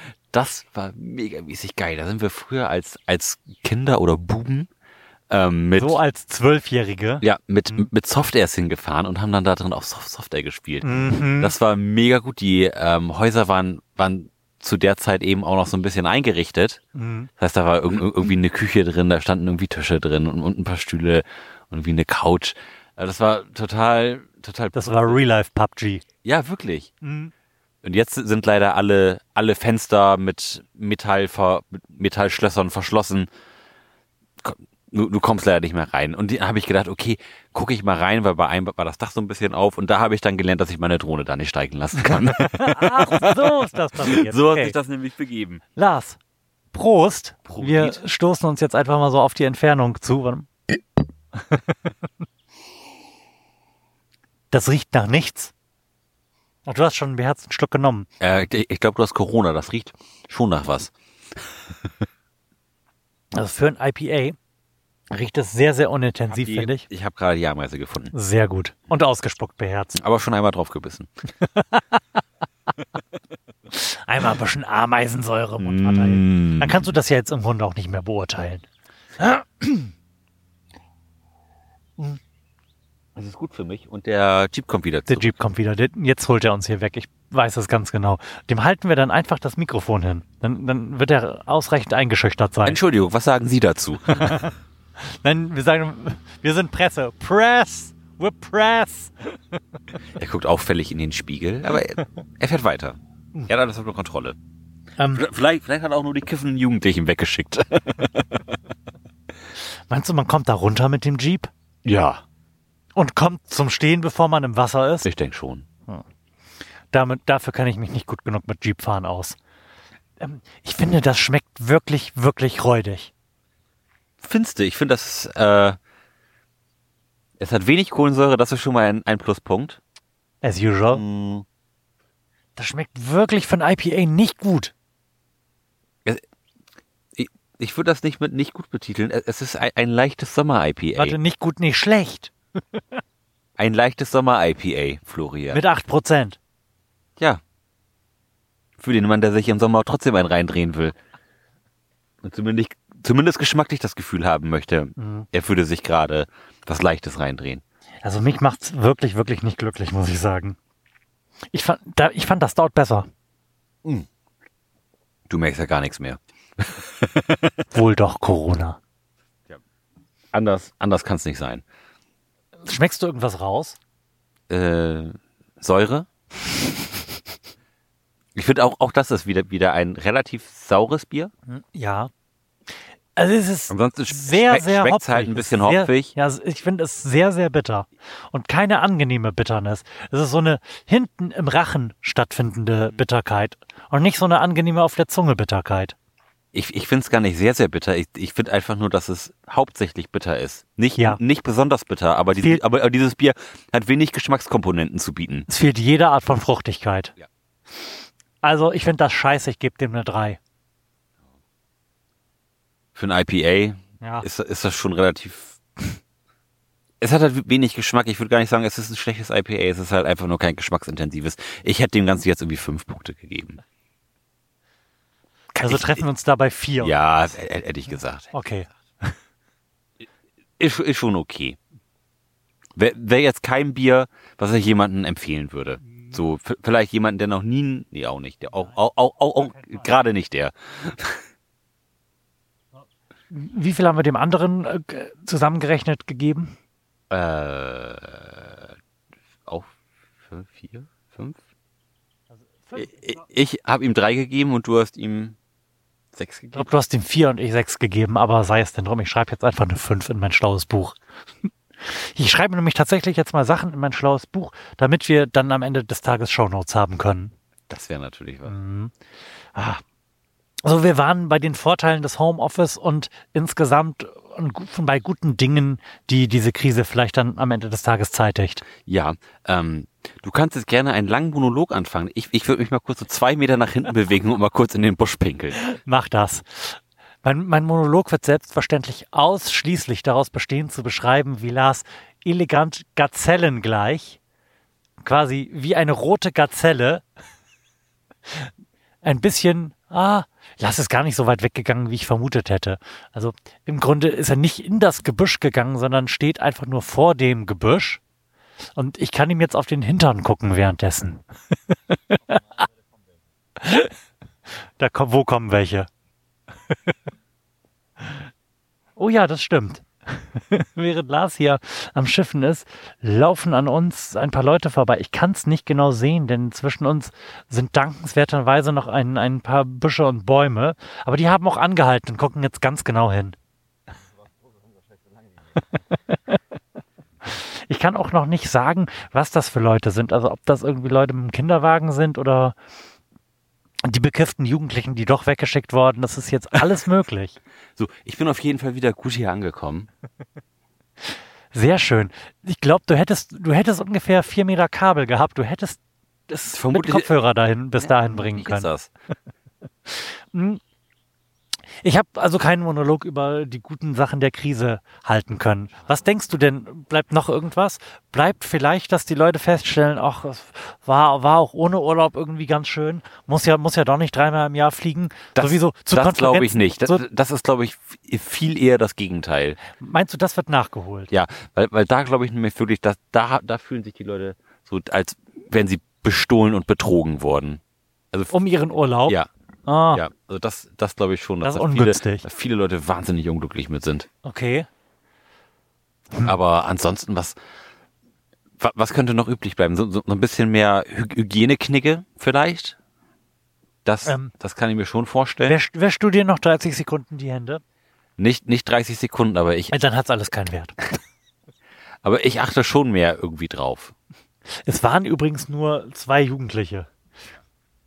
Also da besteht jetzt irgendwie relativ wenig Gefahr, dass die dich fürs äh, Public Urinating bei der örtlichen Polizeidienststelle melden. Militär, ist Militärgefängnis. Stimmt, jetzt kommt gleich die Militärpolizei hier vorbeigefahren. Auf meinem Popschutz laufen auch immer Ameisen. Gedacht, Auf meinem Mikrofon laufen auch die ganze Zeit Ameisen. Ich frag mich, ob man das hört. wenn ich zu nah rangehe, habe ich Angst, irgendwie eine Ameise einzuatmen. Das ist irgendwann so eine Ko- Ameisenkolonie in der Lunge. Ich, ich will echt nicht meckern, ne? aber das wäre vielleicht wirklich eine gute Idee gewesen, einfach auf den Scheißbunker zu klettern. Vielleicht wäre dann auch mein Finger nicht kaputt gegangen, weil wir dann nicht mehr hätten weiterfahren wollen, sondern das einfach akzeptiert hätten, dass für die letzten 30 Meter die Kette halt kaputt ist. Das hätte durchaus sein können. Ich möchte aber, aber, aber nur mal sagen, Lars, mach noch mal ein bisschen mehr mit, mit Gewalt und, und du steckst deinen Finger zwischen Kette und Zahnrad. Ja, war, war jetzt nicht die optimale Handlung zu dem Moment. da wäre Also, mehr aber so, gegangen. da hat niemand Schuld außer dir. Ja, das ist, das ist leider sehr oft so. Ich, also ich stelle jetzt, da ich ja seit einem halben Jahr nun zu Hause bin als Hausmann und Vollzeitpapa fest, dass ich so mit Alltagsphysik nicht hab. Mir, mir, mir passiert das wirklich immer noch und ganz oft, dass ich irgendwas genau so unter den laufenden Wasser anhalte, dass ich die komplette Küche voll spritze. Es ist, es ist lustig, dass, dass du das hast. Das ist mir tatsächlich auch aufgefallen, se- seitdem ich mehr zu Hause bin. Werde ich auch öfter jetzt von meiner, von meiner Natascha beleidigt, weil Absolut ich Recht, offensichtlich manchmal ein bisschen dumm bin. Das geht dabei los, irgendwie Sachen zu schwungvoll auf den Tisch zu stellen, Ja, genau. wenn, Mhm. oder irgendwie beim Suppeessen den Löffel zu weit nach oben zu nehmen und dann fällt was vom Löffel runter und spritzt einmal alles voll, natürlich auch das weiße T-Shirt. Oder Pfanne ab, abwaschen, irgendwie bisschen e energisch drinne schrubben und der ganze Fliesenspiegel ist voll. Also, ja, ich habe auch das Gefühl, ich bin in, in, in der Krise tollpatschiger geworden, aber vermutlich hat, hat es sich nur offenbart. Ja. Wie in der Krise so vieles, was schon vor sich hingegart hat, an die Oberfläche kommt, ne? ähm, ich würde gerne noch mal so ein, so ein paar, ich habe es hier mir als Artefakte der Krise notiert. Ja. So ein- einfach ein paar statistische Punkte, Nachrichten, die da so rausgefallen sind über die Monate referieren und darüber sprechen wollen. Ähm, das eine, da waren wir gerade schon so ganz kurz äh, tangential dran gelandet, ist, äh, wie das jetzt mit dem Klimawandel aussieht. Denn ähm, zwischen Januar und April, denn die Krise war ja so im asiatischen Raum schon einen guten Moment vorher am Start und die hatten ja ihren Lockdown schon, schon sehr viel früher. Also die Welt hat zwischen Januar und April 8,6 Prozent weniger CO2 emittiert als im äh, Vergleichszeitraum des Vorjahres. Ja, und das ist bemerkenswert. Das ist, ja, das ist einerseits bemerkenswert. Andererseits ist es wenig und, an, und auf noch eine andere Art und Weise sehr, sehr viel. Ja. Es ist auf eine Art sehr, sehr wenig, weil man sich jetzt denkt, oh, das müssen wir also alles tun. Hier irgendwie einfach mal irgendwie partiell komplett alles runterfahren. Und man darf nicht vergessen, irgendwie die großen Autohersteller haben, haben ihre Produktion für mehrere Wochen komplett eingestellt. Ja. Hier in Deutschland. Wobei man auch sagen muss, hier in Deutschland ist, glaube ich, der Wert irgendwie bei 17 Prozent oder sowas. Mhm. Aber das, das muss wirklich alles passieren, damit da 8,6 Prozent bei rausfallen. Das ist ja irgendwie ganz schön wenig. Mhm. Und dann ist es aber auch ganz schön, ganz schön viel, denn Freunde der Sonne, das müssen wir bis 2038 jedes Jahr. Jedes Jahr müssen wir im Grunde um, um die 8% CO2 einsparen. Über den Verlauf der nächsten 20 Jahre. Und- die Sonne ist schon. Wir, wir sitzen, ich sitze hier wirklich nicht gut. Ich muss gleich umziehen. Ich kann, ich kann nicht den Rest des Abends, bis die Sonne da unten ist, mit der Sonne im Nacken sitzen. Du, kann, du kannst dich theoretisch hinlegen und das Mikrofon nach unten zeigen lassen. Das ginge natürlich, aber dann ist vermutlich mein gesamter Körper und nicht nur meine Füße innerhalb von wenigen Minuten von Ameisen zerfressen. Ich werde jetzt wirklich drei Meter in diese Richtung ziehen und du musst äh, das, was auch immer du gerade Kluges dazu sagen wolltest, dass wir diese Reduktion eigentlich jedes Jahr leisten müssen, sagen. Ich, ich würde dazu sagen, dass das Witzige ist, dass ich im Grunde genommen nicht das Gefühl habe, mich übermäßig eingeschränkt zu haben, CO2-mäßig. Ja, aber du hast ja, du produzierst ja auch sonst ganz wenig Autos. Ja, klar. Aber so auch den, den Privatmann hat, hat, hat diese CO2-Geschichte relativ wenig tangiert, würde ich sagen. Klar, von den, die Industrie hat es natürlich wahnsinnig getroffen. Auch wenn man sich die ganzen äh, VW-Werke jetzt anschaut, die hatten über mehrere Wochen zu. Ich glaube, das Werk in Emden oder so hatte, glaube ich, sogar sechs Wochen tatsächlich komplett zu.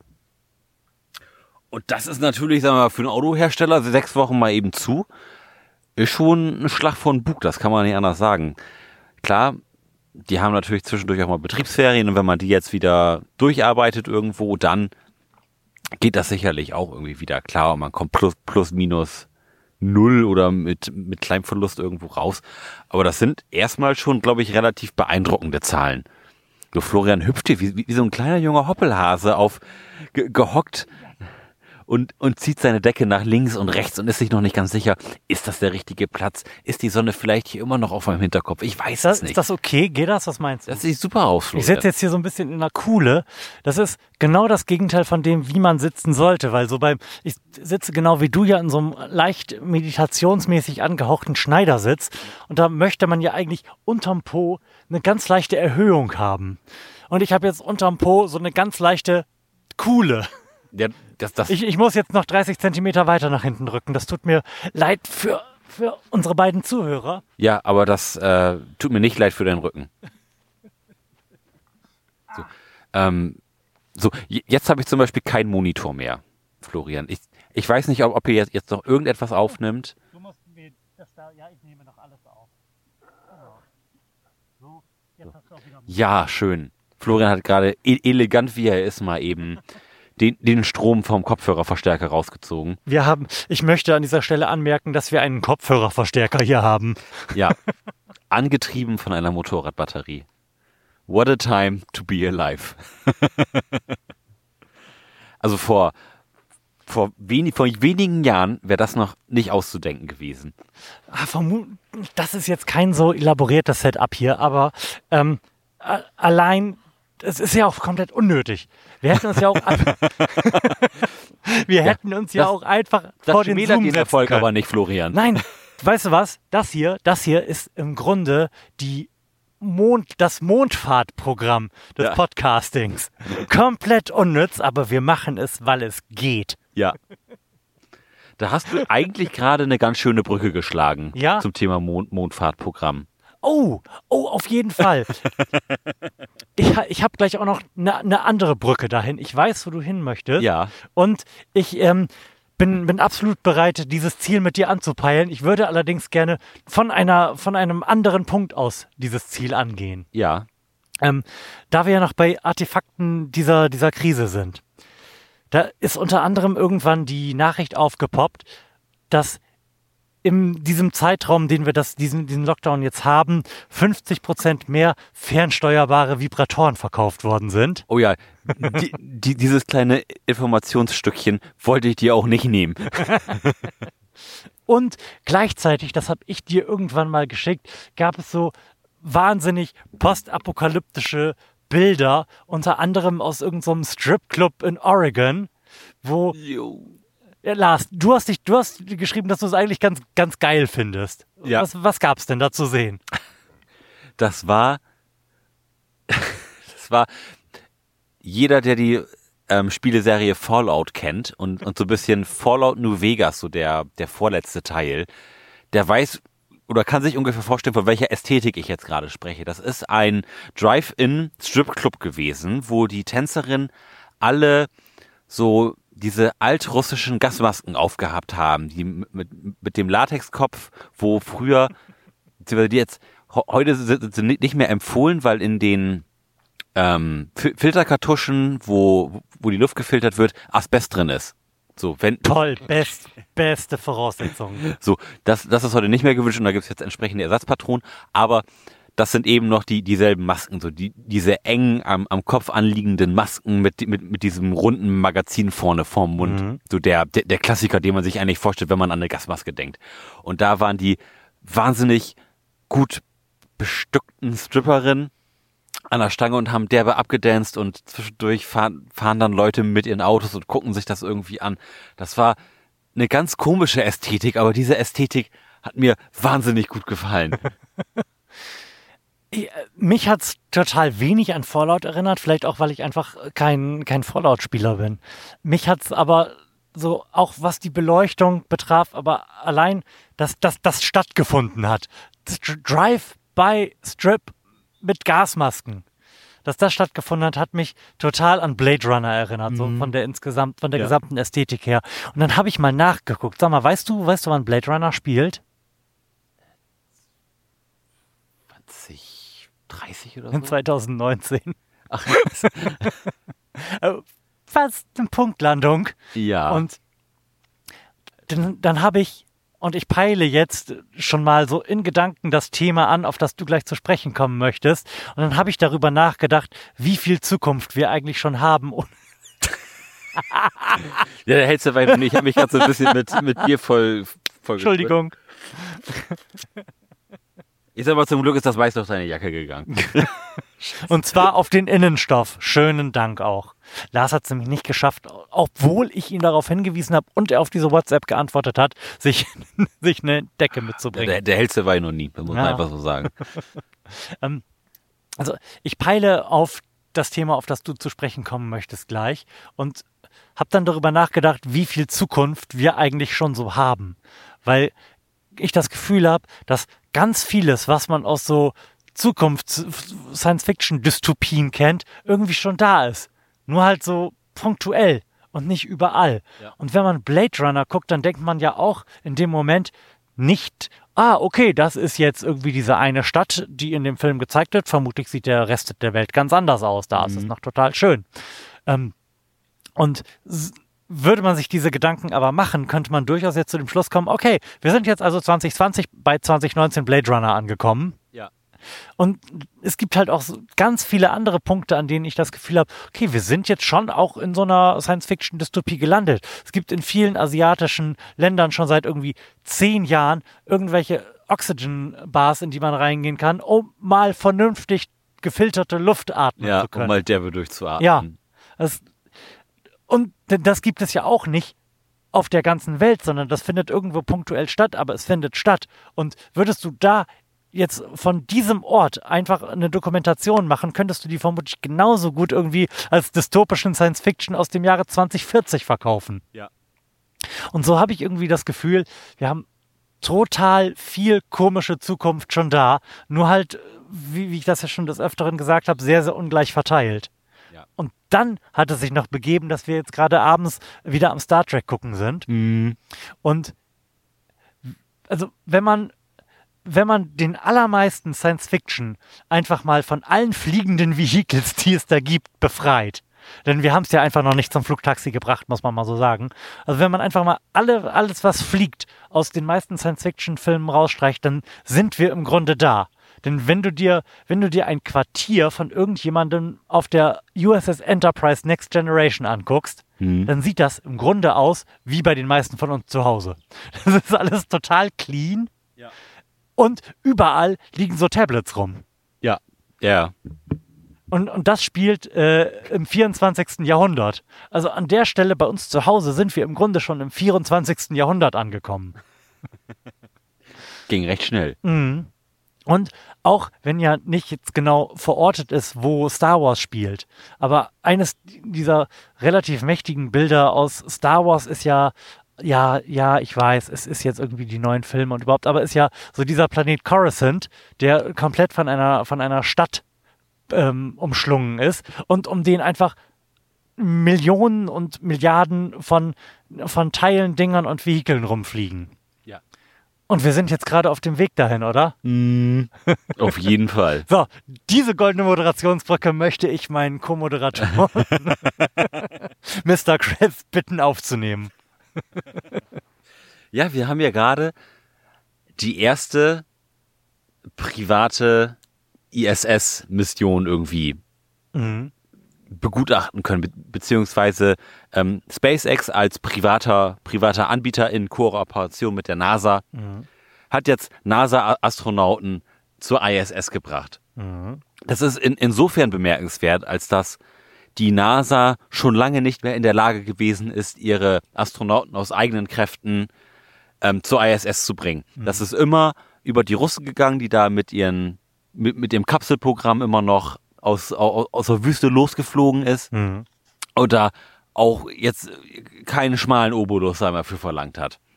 So, die Amerikaner haben ja ihre Shuttle-Ära irgendwie, glaube ich, so 2010 oder so, meine ich, beendet. Mhm. So um, um, um den Dreh.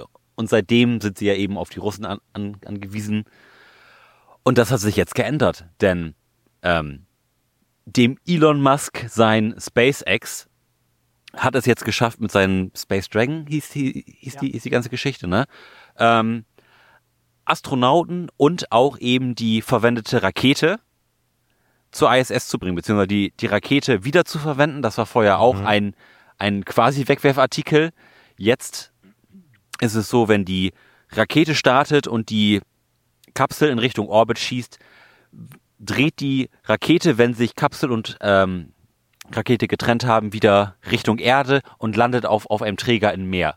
Das ist eine unfassbare Kostenerleichterung, die den Preis pro Kilo irgendwie auf 10 Dollar runtergebracht hat. Das war vorher irgendwie das 10 oder 20-fache. Das heißt, wenn man ein, ein Kilo jetzt in den Orbit schießen will, kostet das 10 Dollar. Mega gut. So, und wo, wo du gerade gesagt hast, wir leben in der Zukunft, habe ich, habe ich gedacht, wir leben in der Zukunft, wenn wir es denn nur wollen. Denn ich habe nämlich Aufnahmen gesehen aus, aus, aus, dies- aus dieser Kapsel, Ja. wo, wo die beiden As- Astronauten Duck und Bob nach oben geflogen sind. Und das sah wirklich aus wie aus der Enterprise. Und nicht irgendwie 10 Millionen Knöpfe, 3 Millionen Schieberegler. So, da hat einfach mal einer das Ding komplett neu gedacht und das sieht hammermäßig futuristisch Da, aus. da waren irgendwie gute Interface-Designer am Start. Mega, das ist, das sind nur noch Displays. Ja.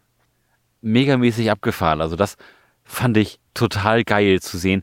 Das kann so auch aussehen. Mega cool. Das muss gar nicht wie der, wie der Astronaut aus den 80ern aussehen, sondern wir können uns auch einfach plötzlich in das Jahr 2060 beamen und irgendwie coole Raumanzüge haben und coole, coole Kapseln mit geilen Interfaces. Megamäßig spannend. Und ich glaube, das ist jetzt auch so ein richtiger Startschuss für neue, eine neue Space-Ära. Was ja, was auch eine neue Space-Ära auf eine Art einläutet, ist, und da wollte ich eigentlich vorher noch drauf hinaus, ich dachte, das nimmst du auf, ist Starlink. Ja, Elaboriere. elaboriere du. Ich habe wenig drüber gehört. Ja, ich finde, man muss überhaupt gar nichts darüber wissen, denn das ist alles überhaupt gar nicht wichtig. Wichtig ist nur, dass wir jetzt mehrere so künstliche Ketten von Satelliten haben, die man mit dem bloßen Auge am Himmel sehen kann. Und es gab da also die ersten auch über, über Deutschland dann mal sichtbar geworden sind. Auch da muss man vielleicht elaborieren. Ähm, das sind kleine Satelliten, die so im 60er-Pack auch von SpaceX in den Orbit befördert werden, deren Sinn und Zweck es ist, überall auf der Erde Internet anzubieten. Und das sollen am Ende des Tages irgendwie so 36.000 Stück sein. Das sind jetzt, keine Ahnung, so 400 oder sowas. Und die fliegen halt in so distinkten Ketten einfach hintereinander so über den Himmel. Und das erste Mal, als man die in Deutschland sehen konnte, ich habe gerade ja schon, schon angefangen, bevor ich diesen Exkurs machen musste, da hat man auf Twitter auch gemerkt, einige Leute werden ein bisschen unruhig die nicht wissen, was das ist. Ich habe da gerade was am Himmel gesehen. Ja. Ich fühle mich jetzt wie einer dieser Irren, die UFO-Sichtungen irgendwo melden. Ja, das, das, das ist total irre, aber genau diese Technik hat es jetzt zum Beispiel beim, beim Start auch ermöglicht, einen Livestream zu haben. Einen richtig guten Livestream irgendwie in HD-Qualität von den Astronauten, die jetzt gerade irgendwie auf dem Weg zur ISS sind und dabei irgendwie megamäßig cool auf, auf Twitch einen Livestream machen und irgendwelche Dinosaurierpuppen dadurch durch, durch die Kapsel fliegen lassen. Also total abgefahren, wie, was muss man sagen, wie megamäßig derbe SpaceX diese ganze Weltraumgeschichte wieder nach vorne gebracht hat. Mhm. Und warum ich gerade angefangen habe zu sagen, es ist eigentlich völlig egal, was die Dinger machen. Also offensichtlich ist es das ja nicht, aber für den Otto Normalmenschen ist es völlig egal. Denn es ist für den Otto Normalmenschen ja auch egal, was diese ganzen Dinger, die bei Star Wars um Coruscant rumfliegen, machen. Das weißt du ja auch nicht. Da ist ja die ästhetische Qualität das Entscheidende. Und dass wir jetzt was am Himmel haben, was wirklich komplett offensichtlich nach was Technischem wenn man es den weiß Menschengemachten aussieht. Ähm, das hat eine komplett neue ästhetische Qualität, finde ich. Wir hatten schon so einzelne Satelliten, aber die fallen halt nicht auf. Die kannst du das locker einfach mal mit einem Stern verwechseln, Ja. wenn du nur hinschaust. Aber so eine Kette am Himmel, das ist was total Neues, was rein von der Optik her ein einfach mal wie du gerade schon gesagt hast, 50 Jahre oder auch, wann auch immer Star Wars spielt, a long, long time ago in die Zukunft katapultiert. Ja. Ja, mega, megamäßig irre. Und genau darum gibt es auch sehr viele Leute, die da sehr, sehr unzufrieden mit sind. Und zwar, und zwar aus ästhetischen Gründen. Klar, es gibt auch sehr viele Leute, die die 36.000 Satelliten zusätzlich um die Erde für eine sehr große Gefahr für alle anderen Weltraumprogramme halten. Aber das ist halt nicht das Argument, auf das ich gerade eingehen möchte. ich finde diesen, diese ästhetische Komponente da echt total wichtig, weil das ist Zukunft. Wie du auch gesagt hast, dass das so aussieht, ist halt Zukunft. Was es macht, ganz im Ernst, ist, ist uns doch egal, was die da bei einer potenziellen Mars-Mission machen. Wir finden das geil, dass es die gibt und wir wollen gefälligsten HD-Livestream. Ja, so. Wir, wir, ich, ich höre Musik oder Ja. irre ich. Ja. Wurden jetzt wieder welche von diesen Jugendlichen weggeschickt? Ja, ist die Unbeschwertheit der Jugend. Ich, bin- ich bin ein bisschen neidisch, muss ich ganz ehrlich sagen. Oh ja, ich bin auch, das habe ich, vorhin gedacht. Ich wäre wirklich gern nochmal in dem Alter, wo, wo man echt ke- keine Probleme hat und jetzt das größte Problem ist, wann, wann gehe ich mal wieder saufen? Ich bin, wir sind ja vorhin durch diese Gruppe Jugendlicher da am See auf dem Weg nach einem ruhigen Platz zum Podcasten mit dem Fahrrad gepest und haben dann nur so Gesprächsfetzen mitbekommen. Und da habe ich auch gedacht, Mann, wie geil, wenn die einzig wichtige Frage an diesem Abend ist, Wie viel Bier habe ich genau, getrunken? ob, ob du schon sechs oder erst drei Bier getrunken hast und ob eins davon zu viel oder eins zu wenig ist. Ja, Ach, schön. Mega geil. Also ich, ich, ich gönne jedem diese unbeschwerte Zeit. Wirklich. Ich glaube, die kann man, also man sagt ja immer, ich möchte das wieder haben, aber das lässt, das lässt sich ja nicht wiederherstellen. Nee, das lässt sich du nicht möchtest ja, wiederherstellen. du möchtest ja, eigentlich möchtest du ja aus der Situation, in der du jetzt bist, wieder dahin. Aber du kannst ja einfach diese Unbeschwertheit nicht wiederherstellen. Selbst wenn sie dir jetzt einen, einen Truck voll Geld vor die Tür stellen und du im Grunde machen kannst, was du möchtest, sitzt du dir ja trotzdem nicht mehr, hast erstens nicht mehr die körperliche, die Konstitution dazu, das genauso durchzuziehen, wie du es mit 18 oder 16 konntest. Und vor allem bist du ja auch nicht mehr in der Lage, gewinnbringend Gespräche darüber zu führen, ob du gerade sechs Bier getrunken hast. Ja, Sondern der, machst so einen Scheiß wie wir hier. der Horizont ist einfach zu groß geworden. Ja, das ist das das, Kotzen. das ist eine Belastung. Das kann man nicht anders sagen. Aber das bringt das Älterwerden nun mal mit sich. Ne? Mhm. Allerdings. Also ich, ich hatte letztens tatsächlich noch mal ein, ein Gefühl von Un Unbeschwerte. Das war kurz vor Corona. Da hat meine alte Schulfreundin und die Ex-Freundin eines Bandkollegen das Slatteries, den, den örtlichen Irish Pub übernommen. Und ich bin da gewesen mit dem Bassisten meiner ersten Band. Und wir haben geschnackt und Bier gesoffen Dörte war auch da, die jetzt nun eben den, den Pub übernommen hat. Und wir haben so schön geschnackt, wir haben so schön Bier gesoffen und es war, und es war tatsächlich einfach wie früher. Und das war wirklich ein Moment der Unbeschwertheit, den ich schon so echt lange nicht mehr hatte. Und das neide ich dir gerade ein bisschen. ja, Das hätte ich auch gerne. Ja, schön. Weißt du irgendetwas über das Schicksal unseres Irish Pubs? Wird, wird es Corona überleben? es, es, er, er wird Corona überleben. Der, Echt? der, der Jahresstart war so unfassbar stark. Okay. Ja, also da schien ihr wirklich die, die Sonne sowas von aus dem Arsch, dass die auf jeden Ich Fall kann jetzt jetzt, erstmal vier Jahre dicht machen. sie kann auf jeden Fall diese Corona-Zeit überstehen. Lars, wir haben noch, wir haben echt noch zwei relativ große Themen hier im, im Buch stehen, ne? Okay, wir, haben, wir schreiben es natürlich mittlerweile auch schon 20.05 Uhr. Vielleicht sollten wir uns für eines von beiden entscheiden. Ich, ich weiß ja nicht, ich habe vergessen, wann wir angefangen haben. Das weiß ich auch nicht. Ja, komm, ist doch egal. Und, oder hast du das Bedürfnis, früh zu Hause zu sein? Nicht, nicht besonders.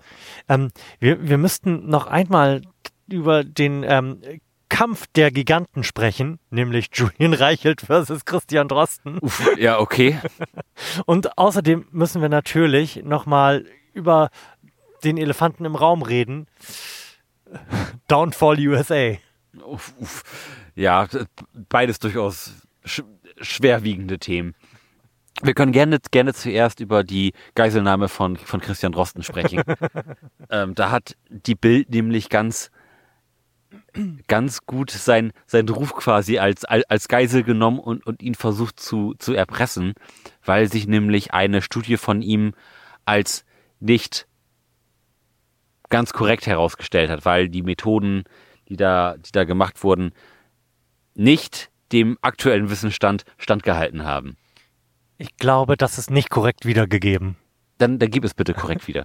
Ähm, Me- Methoden waren im Grunde alle gut, Daten waren im Grunde alle gut, ähm, aber die Statistik, die sie angewendet haben, war halt, Christian Drosten sagt, zu grob, Hm? Weil sie halt gesagt haben, man kriegt eh nichts genaueres aus den Daten heraus. Ja. Darum hauen wir da jetzt einfach mit so einer groben statistischen Methode drauf. Mhm. Ähm, und ähm, Statistiker werfen jetzt aber vor, dass man aufgrund dieser statistischen Ungenauigkeiten und auch dem Umstand, dass man bessere Methoden hätte durchaus anwenden können, nicht zu dem Schluss kommen kann, mit, zu dem sie da gekommen sind. Ja. So. Wobei man natürlich dazu nochmal sagen muss, wir haben ja in diesem Jahr alle gelernt, was Preprints sind. Mhm. Also unveröffentlicht, diese Studie war natürlich unveröffentlicht und lag irgendwo auf einem Preprint-Server herum.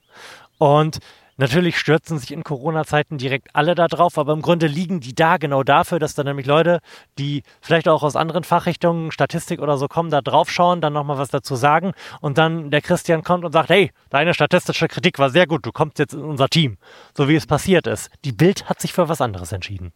Ja, und das war gelinde gesagt Erpressung, denn sie haben Christian Drosten, glaube ich, das, das, das Ganze hat sich zumindest so wie ich es gelesen habe, irgendwie innerhalb von wenigen Stunden ab, abgespielt. Ja. tatsächlich die, die Eskalation der Sache. Sie haben, ich, ich erfinde jetzt gerade nur, Sie haben um 14 Uhr geschrieben, dass er bitte bis 15 Uhr.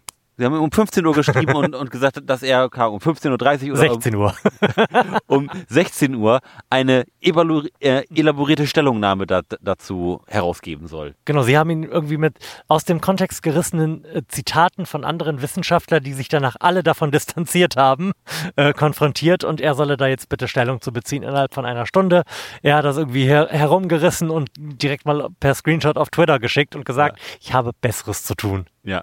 Und ich finde, dass ich habe Besseres zu tun, als eine Antwort auf Anfrage einer Bildzeitung noch ein sehr, sehr, sehr, sehr freundliche Art ist zu reagieren. Mhm. Im Grunde wäre die richtige oder die weniger freundliche Antwort wäre gewesen, fick dich und verpiss dich. Ja. Aber das, finde ich, hat mit Corona sowieso gerade dem, der Bild irgendwie auch den, den Todesstoß gegeben. Ich mhm. finde, die haben ziemlich ihren politischen, gesellschaftlichen und auch einfach journalistischen Integritätskompass verloren. Die hatten einen. Ja, also die, es. Oh, das mir noch. Ja, es klar, der war nicht immer megamäßig ausgeprägt, aber es gab durchaus Zeiten, in denen die irgendwie auch mal, ich will nicht sagen kluge Sachen, aber auch nicht fa falsche Sachen und, oder, oder nachvollziehbare mhm. Sachen geschrieben haben. Mittlerweile ist, ist es irgendwie so knüppelrauf, ich hänge meine Fahne in, in den Wind und alle versuchen irgendwie sich bei, bei, bei dem Reichel erst noch einen braunen Hals zu holen, mhm. dass das einfach nur noch wahnsinnig unangenehm an, anzugucken und, und auch zu lesen ist. Ich bin, ich, ich gebe es ja offen zu. Ich, ich gucke zwischendurch immer mal wieder in die Bildzeitung. Also alle zwei, drei Tage mache mach ich mal Bild.de auf und guck mal, mhm. Was, geht denn so gerade? Das ist immer irgendwie negativ und hetzerisch und auf irgendjemanden wird immer mit dem Finger gezeigt. Ja, vor, und, vor allem, man, man muss nochmal sagen, die Schlagzeile, die dann daraus gemacht wurde, und zwar ohne das im darauffolgenden Text irgendwie zu belegen, denn es gibt keine Belege, lautet, Schulen bleiben zu wegen grob falscher Drostenstudie. Ja. Ja, so, und da hast du natürlich dann die Armee der Idioten hinter dir stehen, die das dann glauben, wei weiter verbreiten und dann streite ich mich am Ende wieder mit Leuten bei Facebook. Mhm. Sascha Lobo hat ja die Theorie aufgebracht, dass, ähm, dass die Reaktion auf das 2015er Trauma der Bildzeitung ist, wo sie ja auch kurzzeitig auf diesen ähm, Willkommenskulturzug aufgesprungen sind und irgendwie mal so ein bisschen in Richtung Menschlichkeit gegangen sind da bei der Bildzeitung. Und der sagt, die haben da halt einfach festgestellt, ja, das äh, kostet uns Auflage. Das machen wir jetzt nicht mehr. Ja. Und Menschlichkeit machen wir jetzt halt nicht mehr, weil es vermutlich einfach schlichterdings so ist, dass ich immer recht hatte, wenn ich gesagt habe, die Bildzeitung ist eine Zeitung von Arschlöchern für Arschlöcher. Dass die, die Schnittmenge von Leuten, die positiv Flüchtlingen gegenüberstehen und die potenziell Bildzeitung kaufen können, null ist. Und sich halt herausgestellt hat, Leute kaufen halt nicht mehr die Bildzeitung, wenn nicht mehr drin steht, was sie lesen wollen. Mhm. Ja. Und das halt, Argument halte ich für ganz valide. Ja, die Bild ist halt eine selbsterfüllende Prophezeiung in allen Belangen. Es, es, ist ja, es ist ja im Grunde noch schlimmer. Das, das ist, ist ja menschengemacht. Das ist ja ein menschengemachtes Produkt. Und ich bin absolut bereit, hier in der Öffentlichkeit dieses Podcasts zu sagen, dass ich die alle für Arschlöcher halte. Und dann ist ja im Grunde die Bildzeitung Arschloch-Ausfluss. Ja, okay. Aber ich kann total verstehen, dass die jetzt auf Christian Drosten gehen, der ja zu einer Art Star avanciert ist und zwar auf eine komplett der normalen Medienrealität entgegengesetzte Art. Ja.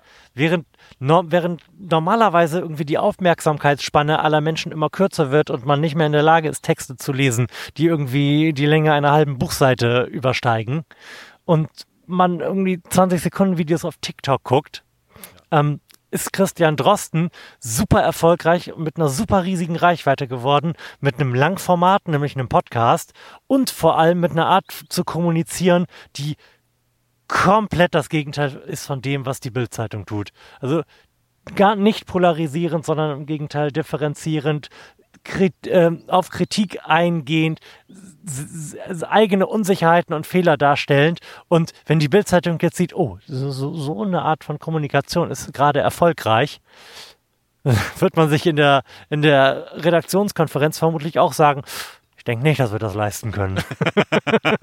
Der muss weg. Der Mann muss weg. Ja. ja bitter, ne? Mhm. Ich bin, ich, ich bin gespannt. Ich glaube, dass es ihm langfristig nicht schaden wird. Nein, das glaube ich auch nicht, denn ich glaube auch genauso wie die, die Schnittmenge an irgendwie coolen Leuten und Bildzeitungslesern gegen Null tendiert, tendiert halt auch die Schnittmenge von Leuten, die Christian Drosten cool finden und das, was er da tut und diese Art zu kommunizieren und potenziellen Bildzeitungslesern gegen Null. Ja.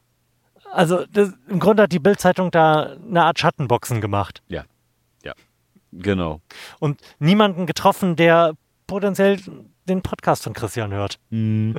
Ja. Vollkommen korrekt.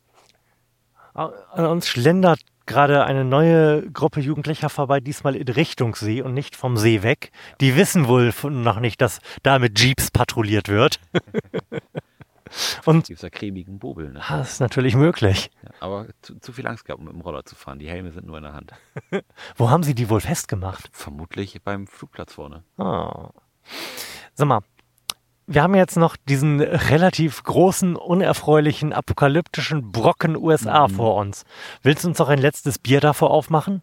Ja, möchte ich. Das ist eine super Idee von mir. du, Was, was, was darf es sein, Florian? Ein Foundation 11 oder ein Rest in Peace? ich weiß, dass das Rest in Peace das mit den 10 plus Prozent ist. Du, mir ist es gleich. Lars versteckt das Bier hinter seinem Rücken und wird mich jetzt links oder rechts sagen lassen. So. Mein links oder mein rechts? Dein rechts. Ah! Wir trinken das Foundation 11. Sehr gut. Das heißt, die 10,5 Prozent bleiben uns dann heute doch erspart. Ich bin auf eine Art ganz dankbar. uh, sehr gut. Das hat Das gespritzt. war ja richtig mit Esprit geöffnet hier. Ich habe tatsächlich eine nasse Brille und ein bisschen eine nasse Stirn. So, wir haben hier das Foundation 11, ein German Pale Ale. Mhm. Der Klappentext besagt, ich muss kurz aufstoßen. Ja. 2011, irgendwo in einer kleinen Hinterhof-WG in München. Zwei Enthusiasten haben gerade ihre erste Heimbrauanlage eingerichtet und experimentieren mit Malz- und Hopfensorten aus aller Welt. Ihr Ziel? Ein Bier, das die Welt verändert. Foundation 11 war der Grundstein für Crew Republic und die deutsche Craft Beer Revolution. Ja, willkommen in der Zukunft auch hier. Mhm. Ich habe gerade sehr, sehr intensiv nochmal die Ohrmuscheln meines Kopfhörers angeschaut, bevor ich ihn vom Boden aufgehoben habe. Denn nichts wäre, glaube ich, schlimmer gewesen in der eh schon schlimmen Ameisensituation hier, als wenn man dann unterm Kopfhörer den Ohrmuscheln Ameisen krabbeln hat. Oh ja. Ich bin mir auch ziemlich sicher, dass ich heute mehr Ameisen gegessen habe als an einem durchschnittlichen Tag. Wie viel, mit wie viel Prozent wird uns dieses Bier denn da niederstrecken? Du, ganz Standard, 5,6. Sehr gut. Da, da können wir mitarbeiten. Du gibst dir auch gar keine Mühe, oder? Ich gebe mir megamäßig Mühe. Dass, dass du eine tolle Krone kriegst, Flu. Ja. Also ich kriege auf jeden Fall volumenmäßig 50% Krone. Ist ja ein, ein Glas, was nach oben hin breiter wird. Ich habe mir erlaubt, keine ordentlichen, teuren Biergläser mitzunehmen, sondern die billigen, die es beim McDonalds-Menü manchmal gibt. Die guten Cola-Gläser in den Jo. Farben dieser Welt. So, Lars, oh, du stehst auf deinem Kopfhörerkabel. Versuch Ah, ich zu bin mir aber wahnsinnig gelenkig, das war überhaupt kein Problem für mich. Uapa. Oben ist nur eine ganz kleine Ameise. Dankeschön. Oh ja, oh ja, Krone mit Ameise. Truly fucking magical. So. So. Ah. Überall piekt und juckt es ein bisschen. Auch das riecht irgendwie sehr unspektakulär. Vielleicht habe ich wirklich Corona. Ich, ich ziehe das Bier jetzt aus meinem Turnschuh. Aber es ist noch kalt, das finde ich ganz gut. Ja. Das riecht relativ standard, finde ich. Mhm. Also es riecht ein bisschen, bisschen fruchtiger als das Bier davor, aber dafür auch weniger intensiv, was die Hopfennoten betrifft. Nehmen wir einfach mal einen Schluck. Prosit. Prost.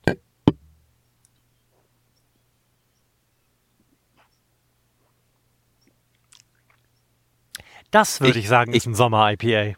Ja, auch leicht, aber finde ich da, dafür noch relativ fruchtig tatsächlich. Das ist, es ist noch frisch. Ja, und, und Sch schmeckt nicht muffig. kloppt einen auch nicht so mit der Hopfenbitterkeit weg. Ja. Doch, das ist, Das ist ein leckeres Bier. Mhm. Also es ist, es ist auf jeden Fall das beste Bier gewesen, was wir heu- heute getrunken ich denke haben. auch, und da bin ich durchaus bereit, über die fünf hinwegzusteigen. Auf jeden Fall. Und ich würde ich würd auch sagen, das Bier würde ich wieder kaufen. Dann kostet 2 Euro die Flasche, mach's bestimmt nicht. ich denke, einen ähnlichen Effekt kann man erreichen, indem man das äh, 69 Cent IPA von äh, Lidl kauft und ein bisschen Sprite reinkippt. Das sollten wir auch mal probieren.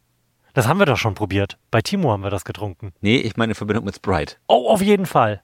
Ich habe, glaube ich, keins zu Hause, sonst könnte ich dir vielleicht nachher, wenn wir. Du kommst bestimmt noch mal bei mir vorbei, oder? Das ist ja, macht ja wegtechnisch Sinn, wenn wir bei mir zu Hause sind. Könnte ich dir das sonst noch mal anbieten? Hm. Ah, also ich nehme jetzt noch mal einen Schluck und versuche noch ein bisschen was rauszuschmecken. Es ist auf jeden Fall ähm, eine Art von Zitrussäure. Ich schau mal, ob, ob mir das ein bisschen was verrät hier hinten. Mhm. Also die hm, Hopf, Litchi, Mosaik, Citra und Kaskade. Ist, ist, ist der Hopfen. sag ich ja, Litchi. Genau, du bist ein, ein wahrhaftiger Bierprophet.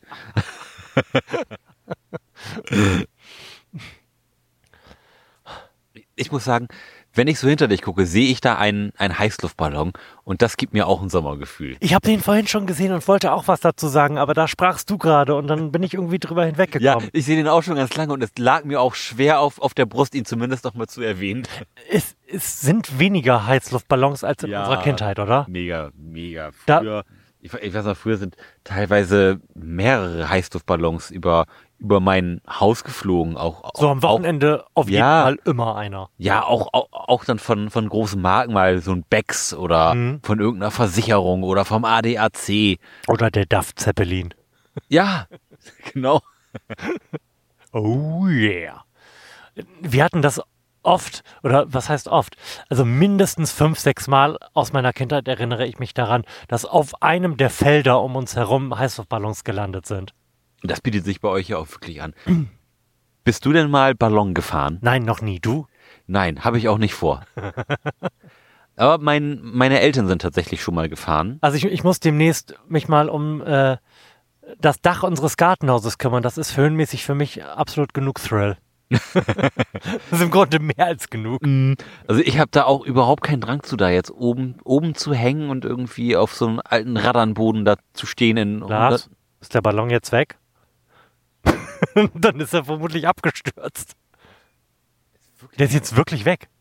Und wir sind hier in der Lage, gute, gute 180 Grad in eine Richtung zu überblicken. Der ist jetzt einfach weg. Ah, rest in peace. Ähm, Oh.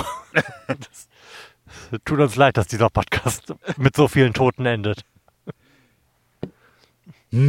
komisch. Okay, Der, der ist bestimmt einfach nur sehr, sehr schnell hinter die Bäume da hinten und dann ist der gelandet. hoffen wir's. Wir sprachen ja gerade übers Landen. Ja. So, Amerika, Florian. Die, Oh. Welt, die Welt geht ein bisschen unter und ähm, The Purge ist eine traurige Realität geworden irgendwo auch, oder? Mhm. Also, wenn, wir, wir müssen nochmal zurück an den Anfang von 2020 gehen. Du erinnerst dich, vielleicht da dachten wir schon irgendwie, wir haben den nächsten Weltkrieg, weil ähm, Trump diesen ähm, iranischen General hat Drone bomben lassen. Mhm. Und es wurde ja jetzt von da an irgendwie nicht besser so rein, was das Maß an Apokalyptik betrifft. Mhm. Man vergisst ja auch, dass auch am Anfang des Jahres irgendwie noch ähm, halb Australien gebrannt hat. Das hat ja auch stattgefunden. Wir haben Das ist, glaube ich, ist auch immer noch nicht aus. doch größtenteils schon, aber halt durch Wetter. Ja. Und nicht, weil man es irgendwie unter Kontrolle gebracht hätte. Nee, es, also es brennen immer noch Teile. Ja, ja. Ähm, und total underreported in Corona-Zeiten sind ja auch die gelegentlich hier bei uns im Podcast erwähnten Heuschreckenschwärme über, über weiten Teilen Afrikas, die inzwischen, also das steigert sich ja immer, die werden ja größer und es war am Anfang noch irgendwie die schlimmste Heuschreckenplage seit 30 Jahren. Wir sind inzwischen so auf 70 Jahre rauf und also ich rechne gegen Weihnachten mit einem Angriff von Außerirdischen. Nein, Moment. Ich rechne gegen Herbst mit dem Ausbruch des Yellowstone Supervulkans und dann Weihnachten. Oh ja, das, das, das wird auch noch fehlen. Die wird ja schon seit Jahren vorausgesagt, dass er quasi irgendwie ein Pixar vom, vom Ausbruch steht. Ja, und ähm, ta- tatsächlich hatte Fefe dazu heute eine Meldung, dass die, dass die da gerade so eine Serie von leichten Beben gehabt hätten. Ja, geil. Das ist ja auch nochmal so ein Supervulkan, der ja auch nochmal Ähm. wirklich viel, viel Dunkelheit bringen kann. ich hätte dann also eine ganz kurze Nachfrage. Welchen Titel trägt, trägt, trug dieser Roland Emmerich-Film über das Ende der Welt noch? 2012, oder nicht? Ah, okay, was? Oder, oder, oder The Day After Tomorrow. Ah, okay, ich meinte The Day After Tomorrow. Wann spielte das?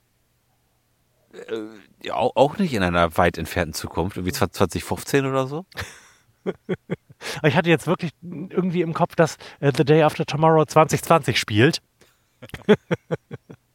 Nachdem Blade Runner ja schon so eine Punktlandung hingelegt hat, quasi.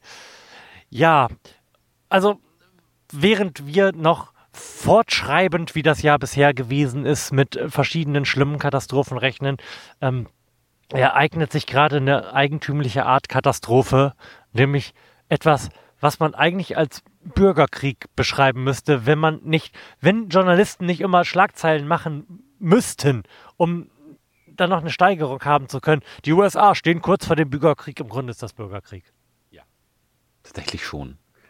Der sind jetzt, die haben, ähm, die haben äh, gewalttätige Ausschreitungen über 140 Städten und äh, vor, vor zwei Tagen waren es irgendwie 40 Städte, die eine nächtliche Ausgangssperre hatten. Ich weiß nicht, wie das heute aussieht. Lars äh, streichelt den Puschel. Ja, ich, ich weiß es tatsächlich auch nicht. Was, was ich aber weiß, ist, womit die ganze Geschichte losging, nämlich mit dem, Ja.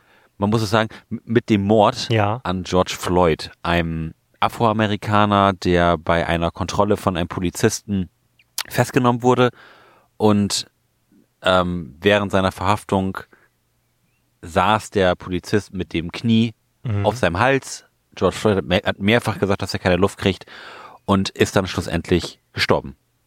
So, das ist quasi die die Vorgeschichte dazu. Nee, im Grunde, also sowas passiert ja sicherlich ständig. Die Vorgeschichte dazu ist, dass es dazu sehr gutes Videomaterial aus verschiedenen Winkeln gibt.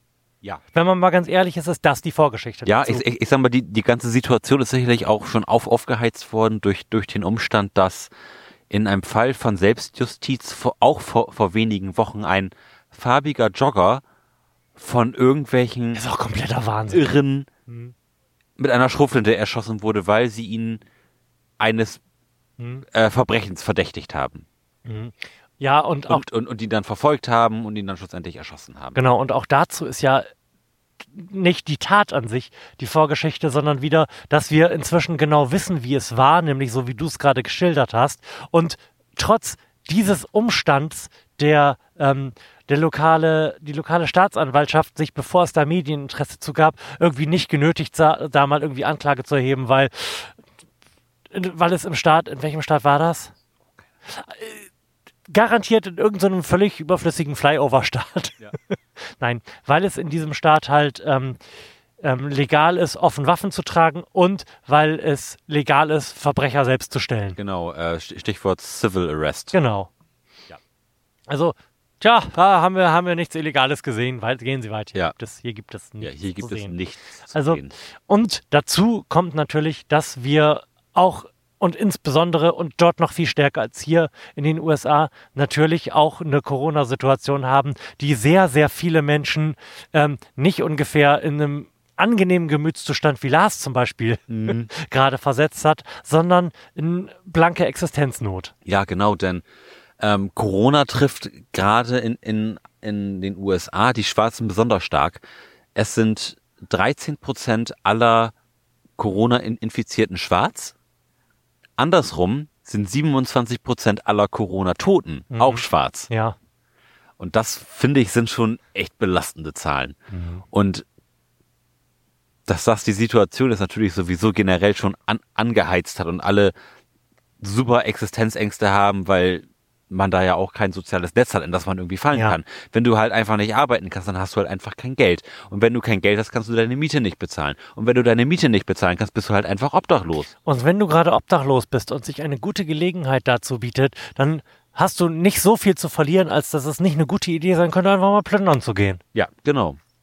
Genau. Und Muss aus, man halt einfach mal so sagen. Ja, total. Und aus, aus eben dieser, diesem Mord an George Floyd ha- hat sich halt eine, eine Widerstandsbewegung, das kann man schon, schon so sagen, ein, ein Bürgerprotest ergeben, der jetzt halt irgendwie in fast jeder Ecke der, der Vereinigten Staaten irgendwie gewaltsame Proteste und Plünderungen mit sich gebracht hat. Es gibt überall auch dokumentierte Fälle von Polizeigewalt, wo Und zwar von Polizeigewalt in wirklich total abstrusem Ausmaß. Von irgendwelchen, von Polizeiautos, die in Menschenmengen fahren, Mhm. Angefangen, über Polizisten, die Menschen, die sich auf ihrem eigenen Grundstück befinden, beschießen. ja. über Polizisten, die Presseteams beschießen oder ähm, dokumentierte Fälle von irgendwelchen Presseteams, die, äh, deren Beteiligte schon am Boden sind und wo nachher einfach mal einer vorbeigeht und irgendwie Pfefferspray in, ins Gesicht sprüht im Vorbeigehen. Also das, ja es, es, man hat das Gefühl, dass die Polizei dort gerade gegen die Bevölkerung kämpft. Ja, und das ist, es gibt gerade auch, glaube ich, heute eine ganz, auch eine wahnsinnig erschreckende Videoaufnahme von einem tatsächlich australischen TV-Team, die die Proteste einfach dokumentieren wollen. Da saß der Kameramann einfach stumpf auf, auf, auf einer Mauer und hat gefilmt, Polizei geht vorbei und plötzlich kommt, kommt ein Polizist mit einem Schild und haut dem voll mit dem Schild in die Fresse. Der hat nichts gemacht, der stand einfach nur da und hat gefilmt und kriegt plötzlich voll eins aufs Maul. Einfach so. ich, auf eine Art, auf eine komische Art kann ich das natürlich rein psychologisch verstehen, dass die Polizei dann natürlich das Gefühl hat, dass sie jetzt in Sippenhaft genommen werden dafür, dass einige Polizisten Fehltritte sich geleistet haben und das Gefühl haben, dass sie jetzt quasi als Gruppe da irgendwie gegen den Rest stehen. Aber das ist eine, damit möchte ich das nicht rechtfertigen. Ich will irgendwie nur versuchen darzustellen, wie, wie sowas passieren kann, ne? Klar, dass, dass die äh, Leute megamäßig auf, aufgeheizt sind Mhm. und, und dass auch alle und, dass auch die Polizisten Angst haben, dass sie falsch dar dargestellt Mhm. werden, wenn, wenn sie jemanden festnehmen. Okay, das, das ist natürlich so. Und wenn, und wenn du jemanden ir- irgendwie festnimmst, wo, wo du denkst, dass er gerade was geplündert hat, klar, da, und wenn er sich dann widersetzt, dann ist halt auch ir- irgendwo Gewalt notwendig und, Mhm. und, und wenn es irgendwie schlecht gefilmt ist, kann es ja vielleicht auch, auch so aussehen, als, als hättest du gerade jemanden willkürlich Mhm. quasi aus, aus dem Laden gezerrt und, und, und würdest ihn jetzt gerade einfach nur aus Spaß verkloppen. Dass das in den meisten Fällen, in denen Leute da festgenommen werden, nicht so ist, das will ich überhaupt nicht in Abrede stellen. Aber es gibt Mhm. wahnsinnig viele Abgründe, die sich da gerade bei der Polizei auftun, wo im Nachgang sicherlich einiges an Aufarbeitung not notwendig ist. Auch von, mal, Sher Sheriffs, die ja da die, die Art von einem, vom, vom Polizeileiter haben in, in, in kleineren Orten, die dann mit den Polizisten runterlaufen und dann irgendwie Leuten, die auf dem Boden liegen, die Hand nehmen und auf eine Latte legen, damit sie denen nochmal mit dem Knüppel eins gegen können, weil sie sich ja gewehrt haben oder bei Märschen dann plötzlich anfangen, von einfach herumstehenden Autos die Scheiben zu zerschlagen. So, das ist natürlich was, das, das ist einfach nicht erklärbar. Wa wa warum passiert das so? Und da, und da bin, bin, ich, bin, bin ich gespannt, wie, wie man nachträglich. Ausbildung. Ja, genau. Da, da haben wir eben beim, beim Fahrradfahren noch drüber gesprochen, dass man da halt ganz klar sieht, dass hier dieses duale Aus, Ausbildungssystem auch, auch bei der Polizei schon durchaus attraktiv ist gegenüber einem vermutlich achtwöchigen Lehrgang und irgendwie einem Schwur auf, auf die Bibel. Man, man muss ja auch sehen, dass sich die Polizei in den USA natürlich ähm, erstens relativ stark auch eher aus unteren Schichten rekrutiert, weil die suchen halt immer und das ist ein Job, den du machen kannst. Und ähm, dann natürlich sich Führungspersonal dann auch aus Jobs, aus äh, Personengruppen rekrutiert, die ja.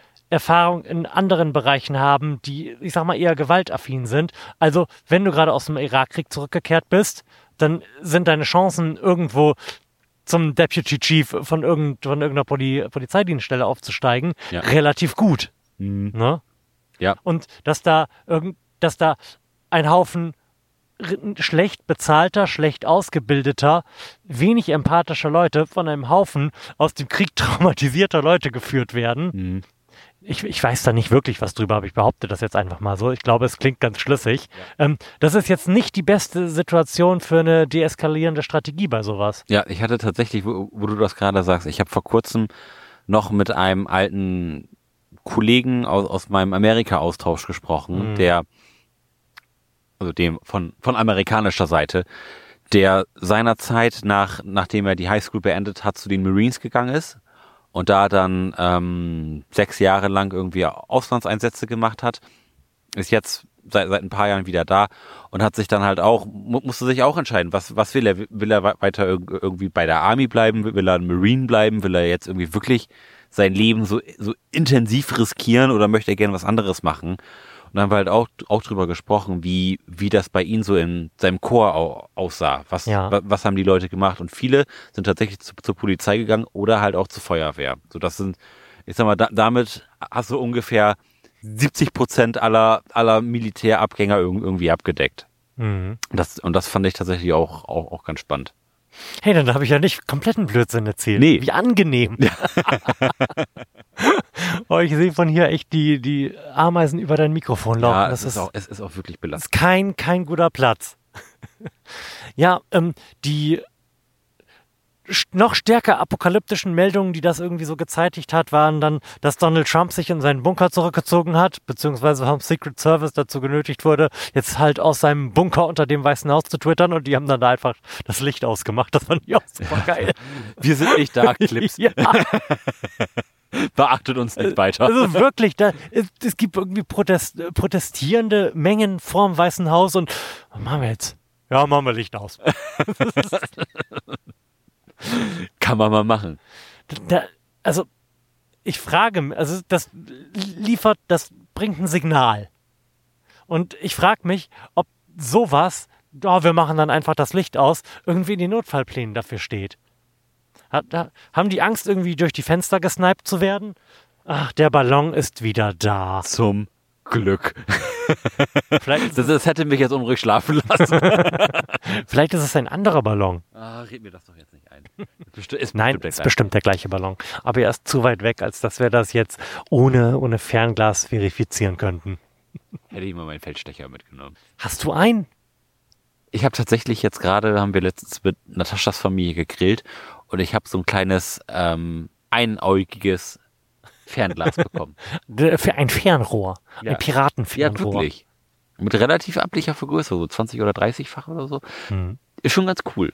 Und, und, und auch mega klein, so, lang, so, so lang wie, wie ein Finger und etwa doppelt so dick. Mhm. Ja, witzig. Ja. Ja, wir haben ja vorhin schon festgestellt, dass du heute etwas Nachrichtendiät eingehalten hast ja. und ich leider auch. Von daher können wir jetzt mit äh, so ganz aktuellen hm. ähm, News zum Thema USA gar nicht aufwarten. Was ich allerdings nochmal anmerken möchte an der Stelle und worüber ich vielleicht kurz sprechen will, ist, sag mal, wie findest du, dass sich so in dieser ganzen Krise, sowohl Corona als auch dem, was jetzt passiert, so der Joe Biden schlägt? Joe Biden. Also ich möchte die Frage anders formulieren. Ähm, wie wahrscheinlich der Spanne zwischen 70 und 100 Prozent hältst du die Wiederwahl von Donald Trump? Uff, also das würde ich sagen, läuft auf jeden Fall über 90 Prozent. Mein Joe Biden ist ja mittlerweile so offensichtlich komplett von der Demenz zerfressen. Ich meine, der, dieser arme, alte, weiße Mann merkt ja wirklich gar nichts mehr. Also wenn man sich in Interviews von, von denen anguckt, wo, wo, wo er dann sagt, ich, ich bin Joe Biden und, und, und ich werde Joe Biden schlagen. das, also das ist einfach, das ist einfach nur noch traurig Mhm. und das zeigt einfach, wie komplett kaputt diese, dieses System ist, dass so ein hundertprozentig nicht für den Job mehr kompetenter Mann trotzdem der Nummer eins Kandidat der Demokraten ist. Also im Grunde muss man, müsste man jetzt in den USA für die USA sagen, dass es da jetzt so weit ist, dass wir da, wir haben eine Bürgerkriegssituation und ich glaube nicht, dass irgendjemand, der auf der einen oder der anderen Seite dieser Situation steht, der Meinung sein kann, dass es damit besser wird, wenn Donald Trump eine weitere Amtszeit hat oder Joe Biden Präsident wird. Das heißt, innerhalb dieses Systems gibt es da im Grunde keine wählbare Option auf, für eine Besserung. Ja, korrekt. Das heißt, wir brauchen einen Militärputsch. Ja. Im Grunde brauchen wir einen Militärputsch da, finde ich.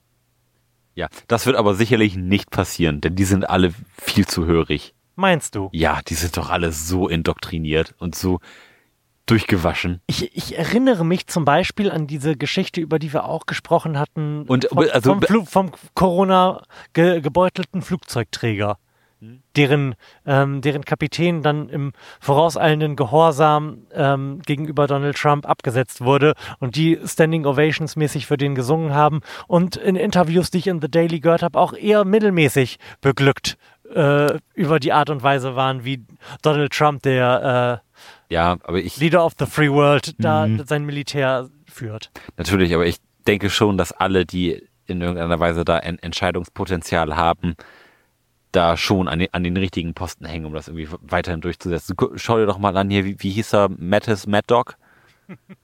Der, der ja auch erst Militär Ich sag, ich sag, Beauftragter war, wollte ich gerade sagen, den hat Trump ja auch relativ Mhm. schnell abgesägt, na, nachdem er sich kritisch gegenüber Trump geäußert hat. ich sag, ich sag nur Andi Scheuer.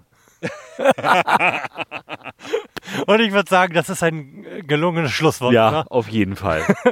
Wenn, wenn, es, wenn es noch irgendwie eines Symbols, eines menschlichen Symbols bedurfte, um darzustellen, dass es auch in Deutschland mit der Möglichkeit, auf demokratischem Wege Veränderungen herbeizuführen, eher nicht so gut aussieht, dann endet dieser Podcast mit den Worten Andi und Scheuer. Tschüss. Bis dann, macht's Bis gut. dann.